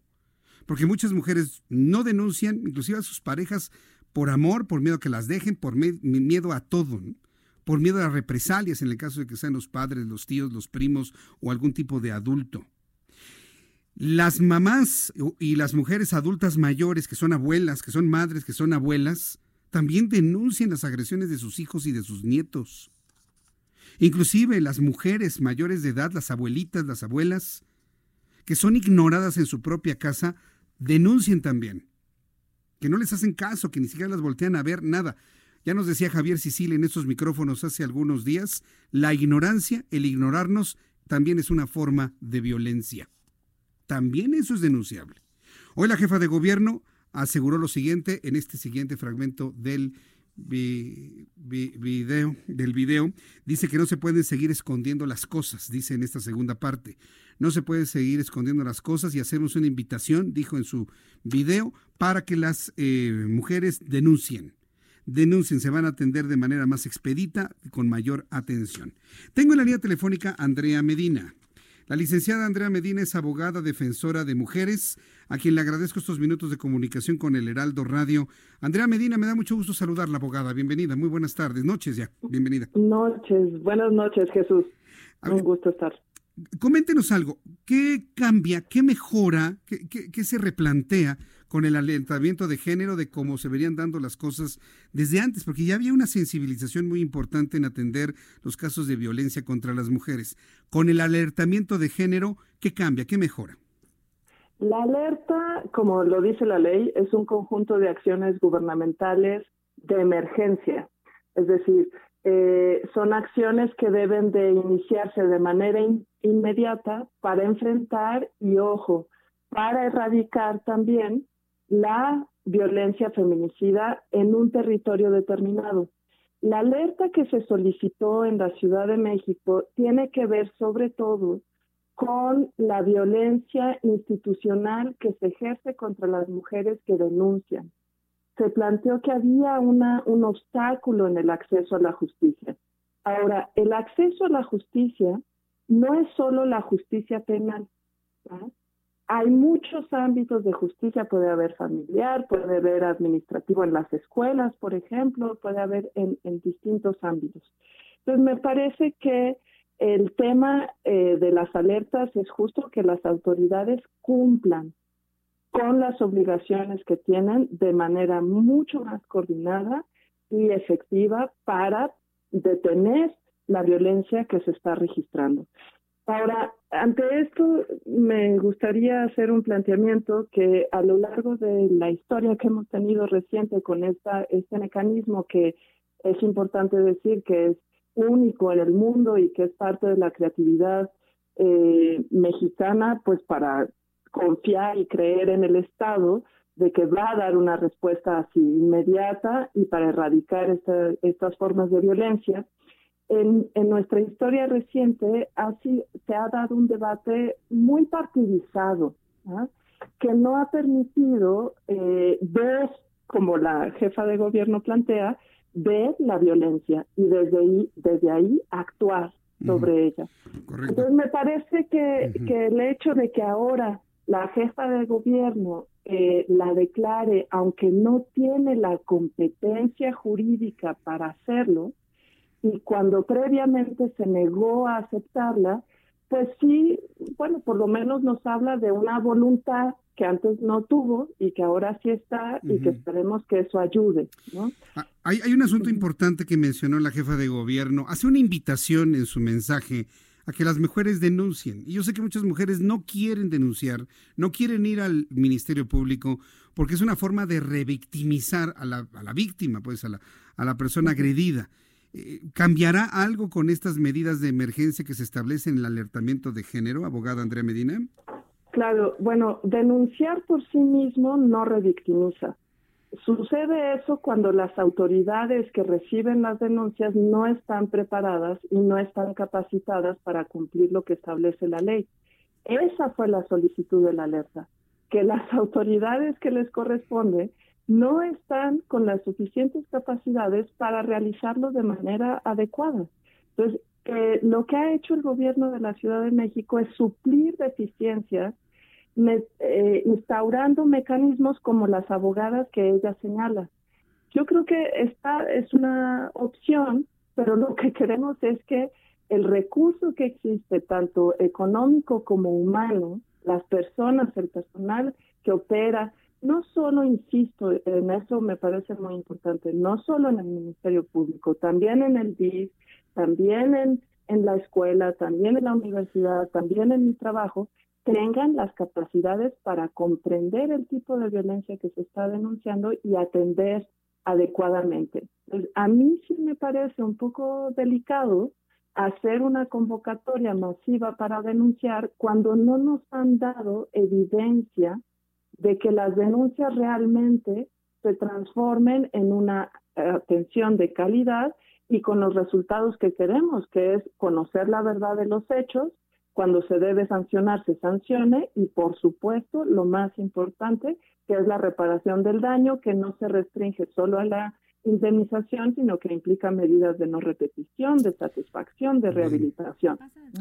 Bueno, pues entonces eh, qué bueno que exista todo esto. Digo, creo que es un, paso adelante, ¿no?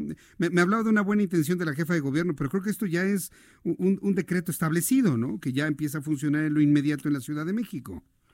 Es un poco raro porque quien tiene que decretar de acuerdo a la ley es la secretaria de gobernación, no la jefa de gobierno.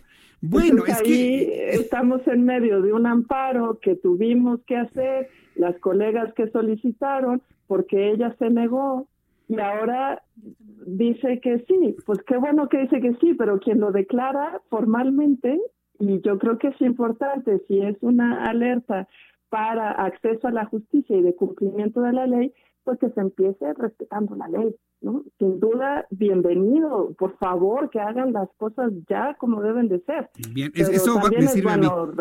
Me, sirve a mí para preguntárselo por lo menos a la secretaria de gobierno, ¿cómo, debe hacerse legalmente para que verdaderamente funcione y se atienda? Porque si queda nada más en una buena intención y no tiene la competencia la jefa de gobierno, sino tiene que ser la secretaría de gobernación, bueno, eso en este momento me sorprende escucharlo eh, porque bueno, hubo hasta mensajes a través de cuentas eh, de, redes sociales y se inscribió la declaratoria del día de hoy en lo que se firmó esta mañana en el Palacio Nacional de Igualdad.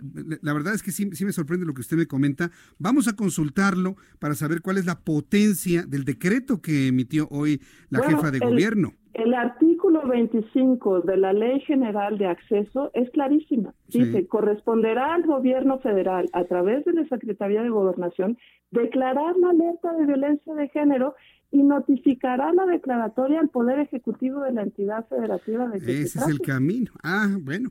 Pues, mire, abogada, yo, yo quiero agradecerle mucho el que me haya tomado la llamada telefónica. Seguiremos sobre este tema, si me permite, mañana que tengamos más claridad desde el gobierno capitalino, cuáles fueron los elementos de criterio para volverla a consultar, abogada. Yo le agradezco mucho que me haya tomado la llamada. Gracias por el espacio. Gracias, hasta luego, que le vaya muy bien. Pues vaya descubrimiento, ¿eh? El alertamiento de género tuvo que haber surgido de la Secretaría de Gobernación e informarle al Ejecutivo local, en este caso a la jefa de gobierno de la Ciudad de México. Por lo que un decreto de la jefa de gobierno, a la visión que tiene la abogada Andrea Medina, pues no tendría efecto, sino sería un acto de buena voluntad. Bueno, cuando son las 7.24, 7.24, noticia de último minuto. Hace unos instantes, la Comisión de Presupuesto y Cuenta Pública aprobó con 34 votos a favor y 2 en contra el dictamen del presupuesto federal del año que entra 2020. Vamos con el compañero Amado Azueta, quien nos tiene más información de lo ocurrido hace escaso minuto. Adelante, Amado. Así es, hace unos minutos finalmente ya los diputados de la Comisión de Presupuesto y Egresos de la Cámara de Diputados, pues ya aprobaron este presupuesto de egresos 2020 y lo aprobaron con la numeralia que tú bien comentas, 34 votos a favor y dos en contra. Obviamente los partidos que estuvieron en contra, el Partido Acción Nacional fue el principal eh, pues grupo que estuvo eh, protestando de una manera airada en contra de este presupuesto, porque a decir de ellos, pues les toca muy poco para los estados que gobierna Acción Nacional y favorece mucho más a los de Morena. Pero bueno, los números todavía hay que contarlos y lo cierto es que ya es cuestión de unos minutos para que los diputados empiecen a ingresar ya al salón de plenos para iniciar ya la votación y bueno, habrá que ver si se reservan o no algún algún punto del, de este dictamen y en consecuencia de eso pues se va a tardar mucho más el presupuesto, pero después de, de, esta votación lo más probable es de que salga un presupuesto mucho más rápido con la mayoría que tiene Morena aquí en la Cámara de Diputados. Ya le, le están aplicando el famoso fast track Amado. Así es, así es, va a haber un fast track, por lo que se entiende va a haber un fast track, ya no va a haber, este, a lo mejor llega a haber algunas eh, protestas, llega a haber algunas este, omisiones, eh, perdón, habrá algunas eh, va a haber algunas protestas por parte de Acción Nacional. Sin pues embargo, ellos habían adelantado que no iban a participar en esa sesión. Habrá que ver cuál es la última decisión que toman si suben para impugnar algunas de las medidas del presupuesto y en ese sentido alargar alargar la la sesión. Sin embargo, como es una mayoría morena, pues esto va a salir muy rápido.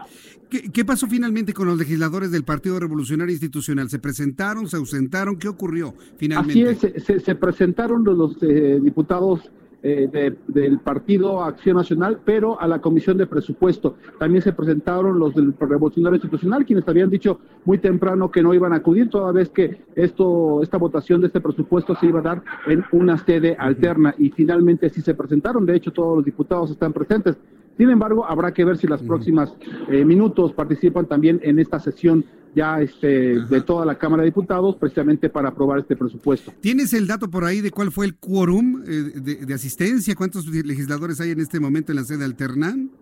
Eh, de hecho, tendrían eh, que estar, todavía no se toma una protesta, no se toma un quórum, una votación para, de, presencia para ver si los legisladores se encuentran o no aquí, pero este, hay que recordar que se necesitan las dos terceras partes para que se apruebe por mayoría, más bien, perdón, es por mayoría simple para que se apruebe el presupuesto de egresos. Así de esta manera, pues ya va a salir mucho más rápido. Muy bien, bueno, cuando se pase, se dé el pase de lista y se sepa cuántos legisladores hay, cuántos se necesita para que se decrete el quórum y de esta manera obtener la, mayoría simple para aprobarlo, bueno, lo estaremos informando en todos los servicios informativos del Heraldo Media Group. Amado Azueta, muchas gracias por esta información.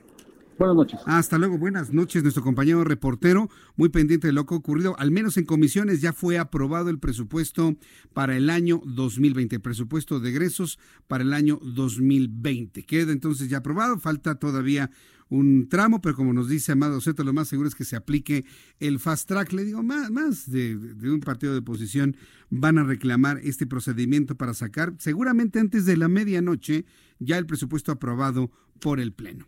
Son las 7 con 28, las 19 horas con 28 minutos, hora del centro de la República Mexicana. Vamos a ir a los mensajes. Le recuerdo que escuche usted el Heraldo de México a través de la radio en el 98.5 de FM. Heraldo Radio 98.5 de su frecuencia modulada. Voy a ir a los mensajes y regreso enseguida con más información. Le invito para que me escriba a través de mi cuenta de Twitter, arroba Jesús Martín MX.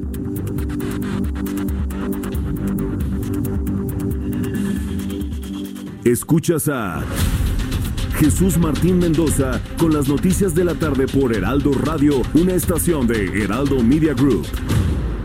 Heraldo Radio, la H que sí suena y ahora también se escucha.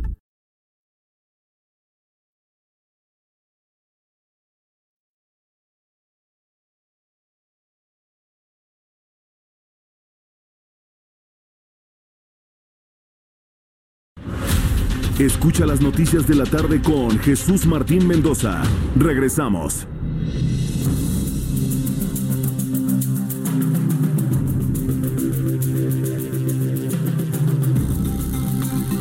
Son las 7 con 32, las 19 horas con 32 minutos hora del centro de la República Mexicana. Muchas gracias por sus comentarios a través de nuestras redes sociales. María Inés, muchísimas gracias. Héctor Hernández, gracias. José Luis Carpinteiro. Qué gusto saludarte, José Luis Carpinteiro. Fíjese que los, los amigos que se unen a través de YouTube en mi cuenta Jesús Martín MX, bueno, luego hasta platican de otras cosas. Creo que hasta se fueron a comer. Es una gran familia que se escuchan Sí, sí, sí me invitaron, pero yo no pude ir. Entonces se han visto, se han reunido, han platicado y demás. Y Sabri, me da mucho gusto saludarte también. Matrix también. Antonio Rubalcaba, muchísimas gracias. Edwin Saucedo, Rita Díaz. Eh, nuevamente Carpinteiro, aquí lo estoy viendo, muy, muy activo en nuestro chat a esta hora de la tarde. También José Chepe, muchas gracias José Chepe. Y en unos instantes leo los comentarios que me están llegando a través de mi cuenta de Twitter, arroba Jesús Martín MX. Vamos a escuchar a nuestro compañero José Arturo García. Hay cosas increíbles que se pueden encontrar en la Ciudad de México. José Arturo García, adelante, te escuchamos. Buenas tardes. Gracias, Jesús Martín. Muy buenas tardes. Lo dices muy bien. Cosas increíbles a lo que el ser humano, bueno, se avienta de alguna manera a hacer.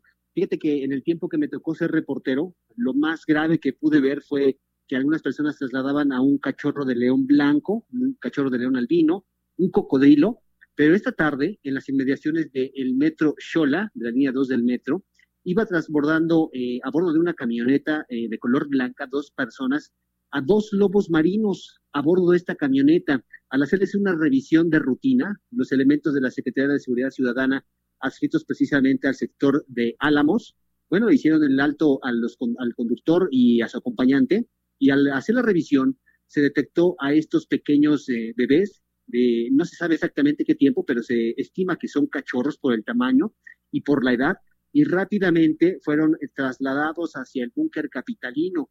Estas personas, bueno, no pudieron comprobar eh, ese transporte que estaban haciendo y fueron precisamente puestos a disposición de la Fiscalía Especial de Delitos Ambientales, estas dos personas que iban, Jesús Martín, en una camioneta blanca de lujo y vaya situación que se ha reportado rápidamente, todos los compañeros se dieron cita precisamente al búnker capitalino porque esto es algo de verdad insólito. El respeto a la fauna animal es bastante importante, la conciencia que hay que tener vaya situación. Esperemos que estos bebés vengan en buenas condiciones, se están revisando en este momento y por supuesto esas personas van a tener que responder ante los delitos por este transporte que estaban realizando de manera ilegal. Hasta el momento no han podido comprobar precisamente de dónde los obtuvieron ni han eh, presentado ninguna documentación al respecto. Jesús Martín. Bueno, ahora, me queda claro, estamos hablando de crías de lobo marino, bebés de lobo marino, porque el lobo marino en su adultez pues requiere unos grandes tanques de agua y además este, pesan como 500 kilos, José Arturo.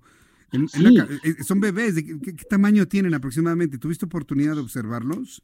Mira, son dos cajas, las cuales son de madera, con respiraderos, las cuales pues prácticamente eh, estaban llenando esta camioneta en la parte de atrás, la parte de los asientos y la parte de la batea, prácticamente estaba llena con las cajas y el tamaño de estos bebés. Son cachorros, como te decía, no se sabe exactamente qué tamaño o qué tiempo llevan ya de vida, pero lo importante es que, bueno, no pertenecen a este hábitat, ¿no? Ese es algo muy importante y hay que, hacerlo de muy eh, conciencia a todos los amigos que lo están escuchando para que cualquier situación la denuncien precisamente las autoridades, Jesús Martín. Ay, es increíble. Pero eh, eh, aparte, aquí en la Ciudad de México, ¿dónde conservas lobos marinos? ¿A dónde los llevarías tú, José Arturo? Bueno, pues yo los llevaría precisamente al zoológico. Pero, se, están muriendo los animales en el zoológico. Tenemos la nota que se están muriendo los animales zoológicos de Aragón. ¿Dónde los llevamos, eh? Pues sí, una situación bastante importante y como reitero, hay que crear conciencia porque eh, estar haciendo este tipo de, de, traslados hacia los eh, animales, bueno, les implica mucho estrés y por supuesto se pueden pues desmejorar su salud. Muy bien, pues eh, eh, vamos a llevar el seguimiento a esta nota para saber cómo los van a mantener primero con vida y a dónde los van a llevar, a qué resguardo, aquí a 2.200 metros sobre el nivel del mar. Me parece increíble lo que nos estás informando en este momento, José Arturo García. Pues sí, importante sobre todo que va a ser el pronunciamiento de las autoridades y hacia dónde van a trasladar estos pequeños este, animales para darles el seguimiento y el cuidado necesario que, les corresponde precisamente. Correcto. Gracias por la información, José Arturo. Hasta luego. Bebés de lobo marino, crías, cachorros de lobo marino. ¿Qué se van a morir esos bebés, se van a morir esas crías. Para empezar, está haciendo un frío. Bueno, algunos están adaptados para el frío, por su capa de grasa, evidentemente, pero no a la altura de 2.240 metros sobre el nivel del mar. ¿Y qué comen? No creo que coman este hojuelas de maíz. Sinceramente no creo que coman eso, pero lo que es la irresponsabilidad. Vamos a otro punto de la Ciudad de México con nuestro compañero reportero Gerardo Galicia. Adelante Gerardo, te escuchamos. Jesús Martín, los ciudadanos colombianos que radican en México ya se animaron a realizar una caminata en los alrededores de la columna del Ángel de la Independencia, así que hay que tomarlo en cuenta porque por algunos instantes descienden de esta glorieta y utilizan el carril de máxima velocidad del Paseo de la Reforma. Una situación un tanto complicada con la que ya están lidiando elementos policíacos del área de tránsito de la Secretaría de Seguridad Ciudadana. Para nuestros amigos que van a utilizar Reforma o la Avenida Florencia, hay que hacerlo con mucha precaución. Estos uh, jóvenes, en su mayoría, cerca de 200, 250, han comenzado ya una caminata únicamente alrededor y están a punto de culminar este evento denominado Cacerolazo en apoyo al paro nacional que se está realizando justo en Colombia. Por lo pronto, Jesús Martín, el reporte, la circulación muy, muy afectada por esta situación. Una pregunta de carácter técnico. ¿Estos ciudadanos colombianos están legalmente establecidos en México? Algunos cuentan incluso con la nacionalidad mexicana, nos estaban ah, comentando. eh, Sí, y, otro, y de hecho la, cita fue en el consulado, que se ubica a unos cuantos pasos de la columna del Ángel de la Independencia. Se citaron justo en su consulado para realizar esta protesta. Muy bien, perfecto. Gerardo Galicia, nos mantenemos al pendiente de la información que se genere ahí. Muchas gracias. Buenas noches. Excelente noche. Imagínense esta marcha que está cerrando Paseo de la Reforma a esta hora de la noche, cuando faltan 20 minutos para que sean las 8 de la noche. Hoy aquí en el estudio, como todos los jueves, el ingeniero Carlos Álvarez Flores presidente de México Comunicación y Ambiente. Ingeniero, bienvenido. ¿Cómo está? Qué gusto, muy buenas noches. Hoy estuve en una reunión con algunos científicos y me preguntaron, ah. oiga, ¿y don Carlos Álvarez Flores sigue en su programa? Por supuesto, todos los jueves. Es más, escúchelo el día de hoy. Así que. un saludo, por supuesto. A todos los científicos de la industria alimentaria, desde aquí les ah, enviamos un gran abrazo. Mira, este, bueno, eso que decías ahorita, pues es que ya no hay gobierno. Fíjate bien lo que voy a decir. Es muy duro. ¿Qué de todo lo que he dicho? Es muy duro. Esto último, de que están cerrando. Ah. En México no hay gobierno desde hace 30 años. Así como lo dices, no existe el gobierno. El gobierno, o sea, la clase política está ahí para su beneficio, para su interés político para gastarse el presupuesto y para ejercer el poder. No está para resolver los problemas de los mexicanos. Hace 30 años que ningún presidente, con todo respeto para todos, resuelve nada. En este país no han resuelto nada nadie. Y el señor López tiene un año y por supuesto que no ha resuelto nada. Ni lo va a resolver. El tema es enorme. O sea, hoy el caos es la constante en este país, en todo en lo que me digas. Dame un aspecto en el que digas, esto está bien hecho y los mexicanos somos ejemplo mundial. Ley de desechos sólidos. ahorita es el tema que traemos Así es. y que lo voy a seguir abordando los siguientes vamos a hablar de eso. Entonces, como no hay gobierno, tenemos que ser nosotros los ciudadanos organizados, las organizaciones, esas que dice el presidente que no le gustan. Fíjate, yo estoy con Canacintra. La Canacintra me hizo el favor de entender mi propuesta, dijo, vamos a hacer el foro. Lo quise hacer con los senadores. ¿Sabes qué me dijeron los senadores? No, ingeniero, ahorita estamos muy ocupados. Le dije, claro, por el dinero, porque lo único que les interesa es el dinero del pueblo. O sea, están entretenidos con el presupuesto. Ve cómo se están rompiendo la boca en el presupuesto. Sí, sí ahí la Cámara de Diputados o sea, ya lo aprobaron en comisiones. ese es el botín de toda la clase política. Punto. Entonces, Canacinta tiene 77, creo que 78 años de edad. Es la Cámara Nacional de la Industria de la Transformación de este país y es la que tiene a los medianos y micros empresarios. Son los que verdaderamente generan el empleo en este país. No son los supermanes, esos grandotes, esos no. Son estos en Canacinta. Entonces, vamos a hacer el foro, un foro nacional de valorización, valorización energética el día 3 de diciembre, martes 3, a las ocho y media de la mañana, en la sede nacional de Canacintra, aquí en Avenida San Antonio 256, en, eh, eh, casi con San Antonio. Ah, sigue siendo ese el edificio ahí está, Ahí está la Canacintra. Entonces, vamos a tener excelentes colegas. Vamos a ser 10 los ponentes. Y va a ser un debate de ideas, de posicionamientos, de crítica ¿A qué? A lo que no hemos hecho bien con los residuos en este país. Tenemos que separarlos, tenemos que aprovecharlos energéticamente. Fíjate bien, ya te lo dije y te lo voy a repetir. Si tuviéramos la capacidad en este país de separar y aprovechar los residuos sólidos urbanos, podríamos generar el 23% de la energía eléctrica que produce la, la quebrada, corrupta, ineficiente Comisión Federal A ver, de pero- Electricidad. a ver, Fíjate usted- bien, a ver, si nos pusiéramos de acuerdo y fuéramos inteligentes, ordenados los mexicanos y tuviéramos gobierno, cosa que no es, no hay gobiernos, entonces podríamos producir con la- los puros residuos sólidos urbanos el 23% de la energía eléctrica que produce esa quebrada, la quebradísima Comisión ¿Y Federal. usted cree que la Comisión Federal de Electricidad va a querer no, No. producirle 23% de la No, energía no, eléctrica? El señor Bartlett, quién sabe a qué se dedica.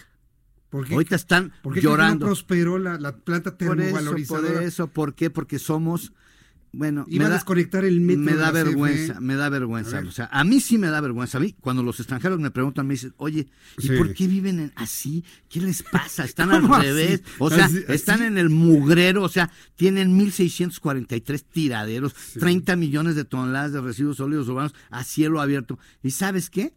todos los mugrosos irresponsables presidentes municipales y todos los mugrosos irresponsables gobernadores les importa un cacahuate. Los daños son 71 mil millones cada año. Fíjate nada más. Setenta- De 71 mil ¿Y millones esa de cifra pesos. cómo, se- cómo se sabe? Eso, eso es, es, un, es un índice que maneja el INEGI de daños al suelo, al subsuelo, a los cuerpos de agua, la contaminación organoléptica, o sea, las enfermedades. La Secretaría de Salud tampoco existe en el sentido, en el sentido de cuántos muertos, cuántas enfermedades hay por los tiraderos a cielo abierto. Eso no lo sabemos. Pero de que hay miles, decenas de miles de mexicanos que están enfermos. ¿Por qué? Porque en los tiraderos hay todo. Acuérdate que hay de todo. Muertos por Hasta- tiraderos a cielo Claro, abierto en por México. supuesto, enfermedades graves. ¿Por qué? Porque ahí están los vectores patógenos que llega el viento, los levanta y los puede llevar 10, 15, hasta 20 kilómetros.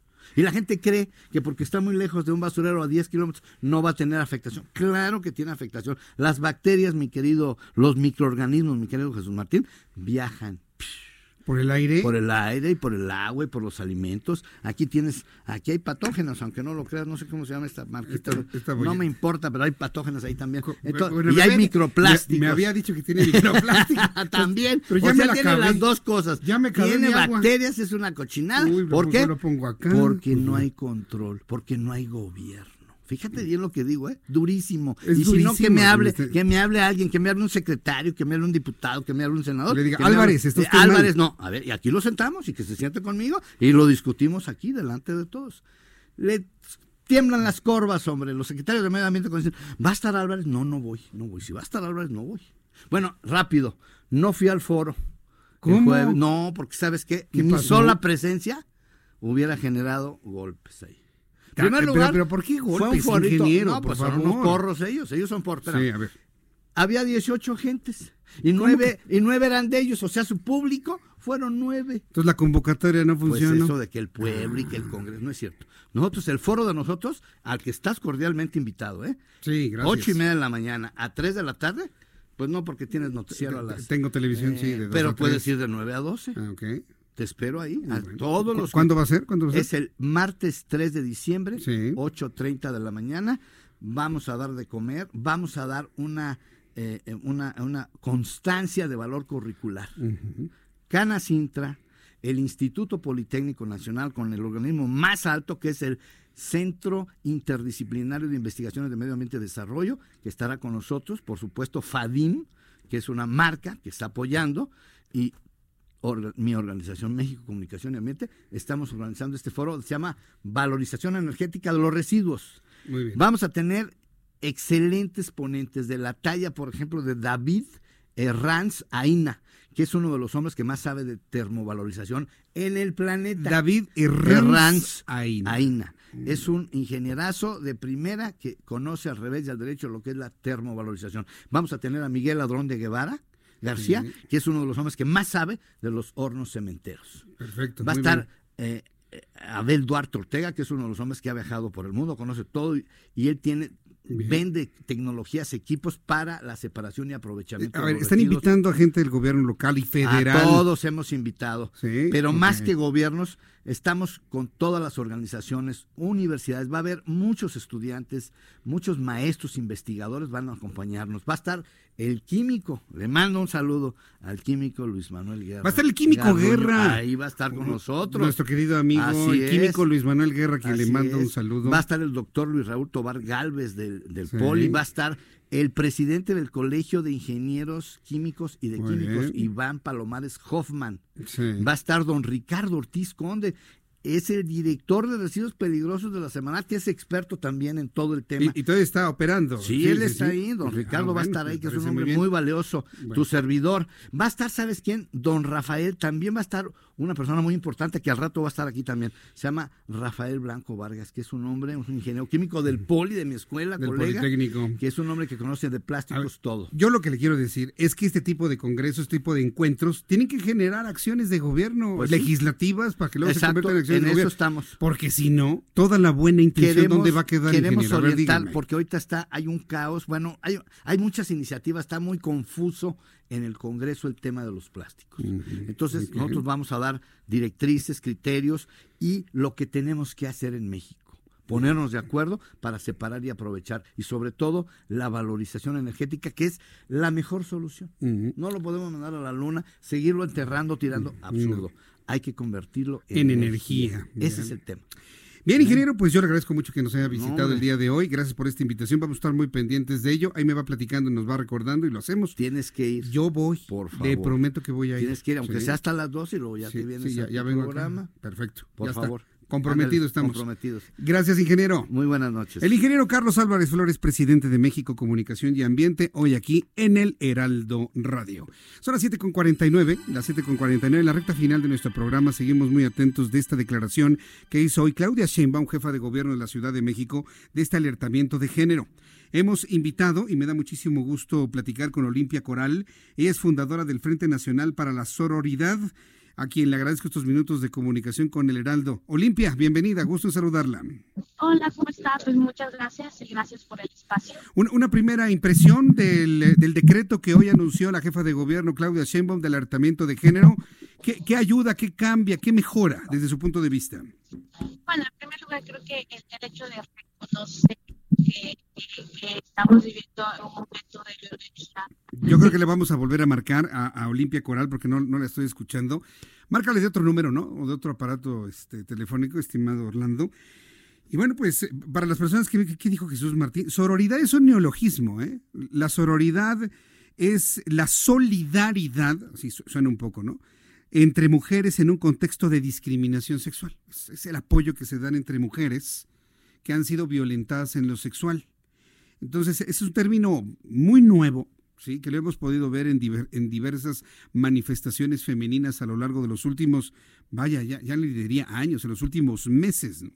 Hay quienes consideran que es una especie de neologismo para referirse a la solidaridad específica entre mujeres en un contexto de violencia o discriminación sexual.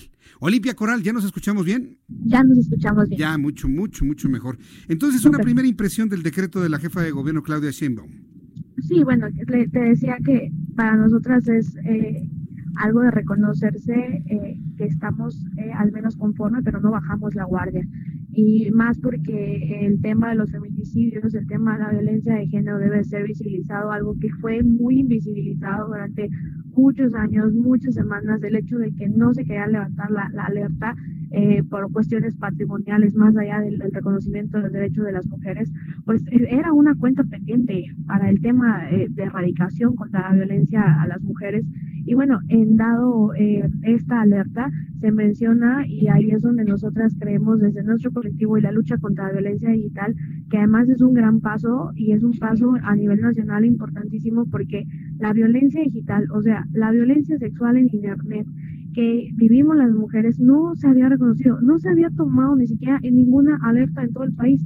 1.409 mercados de explotación digital operan en Ciudad de México, nada más, donde explotan, difunden, comercializan, compilan videos, fotografías, contenidos íntimos sin consentimiento. No está regulado en la Ciudad de México cuando ya se reguló en 14 estados, hoy se aprobó en, en Aguascalientes que no está reconocida la violencia digital con perspectiva de género en la ley de acceso, cuando incluso ya hay un dictamen nacional y era una obviedad que tenía acceso en Ciudad de México, y que la jefa de gobierno haya tomado la bandera ciudadana de las mujeres que hemos impulsado esta llamada ley Olimpia para que se subiera también dentro de una inspección de la alerta de género, para nosotros en primer lugar fue asombroso. O sea, dijimos, ¿qué? O sea, ¿de verdad? Y que se haya tomado la agenda dentro de la alerta de la violencia digital como una agenda rumbo a, estas acciones afirmativas para erradicar la violencia contra las mujeres, me parece que es un avance y que ya se esté nombrando y sobre todo porque este tipo de violencia también puede pues acabar en un feminicidio como en el caso de, del feminicidio en Yesenia Zamudio que justamente comienza eh, en, en, una cuestión de ciberacoso. Entonces, pues la primera impresión es positiva, buena, no bajemos la guardia. Correcto. Ahora, ¿nota usted, eh, Olimpia Coral, que existen los elementos técnicos, logísticos, para poder atender a las mujeres víctimas de todo tipo de violencia con este alertamiento de género? Bueno, hay que, hay que ir avanzando. Yo creo que ningún estado en este país, cuando vivimos en un sistema completamente patriarcal, ¿no? Misógino, en el que no se logra haber, no se logra ver instrumentos reales, pues hay que avanzando. Es un gran reto y es una pregunta que creo que debe de, hacerse desde las instituciones de transversalizar las políticas eh, públicas para erradicar la violencia de género. Yo creo que sí hay instrumentos y sí hay condiciones. Lo que no hay es voluntad lo que no hay es sensibilidad. Y creo que el hecho de que ya se esté llevando a cabo desde la narrativa este ordenamiento y esta declaratoria tiene que ser sí o sí, le entran sí o sí las instituciones encargadas de esta transversalización con acciones afirmativas. O sea, que dejen de subir sus manitas naranjas cada 25 de noviembre, sus muñitos morados, o que hagan su mural este de contra la violencia con sus manitas en acciones simbólicas y que ya se comience a hablar de acciones afirmativas como bien lo especifica la, alerta de género, ¿no? Creo que ese es el gran eh, el reto que deben enfrentar las instituciones en Ciudad de México y bueno, pues ya la jefa de gobierno dio la, instrucción y ojalá que se aterrice hasta la, última instancia eh, de la Ciudad de México. Correcto. Bueno, pues yo agradezco mucho estos minutos de comunicación con el Heraldo Radio. Muchas gracias, Olimpia, y seguimos muy atentos del Frente Nacional para la Sororidad que usted ha fundado. Muchísimas gracias, Olimpia. Gracias a todas y gracias por el espacio. Gracias, que le vaya muy bien. Hasta luego.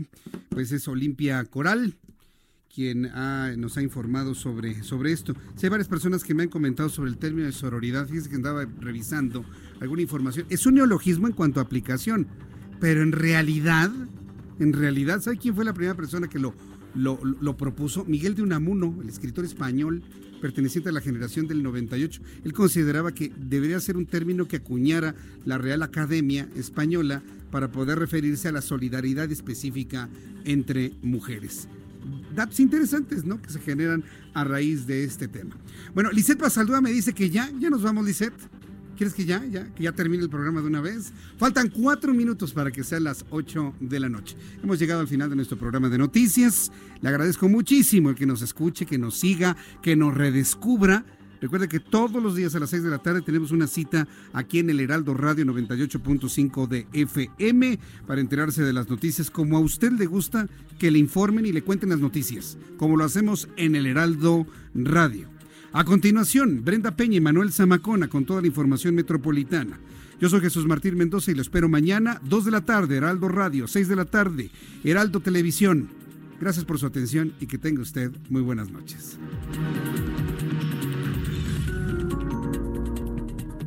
Esto fue Las Noticias de la Tarde con Jesús Martín Mendoza. Escucha la H, Heraldo Radio. Ever catch yourself eating the same flavorless dinner three days in a row? Dreaming of something better? Well, HelloFresh is your guilt-free dream come true, baby. It's me, Kiki Palmer. Let's wake up those taste buds with hot, juicy pecan crusted chicken or garlic butter shrimp scampi. Mm. Hello Fresh. Stop dreaming of all the delicious possibilities and dig in at HelloFresh.com. Let's get this dinner party started.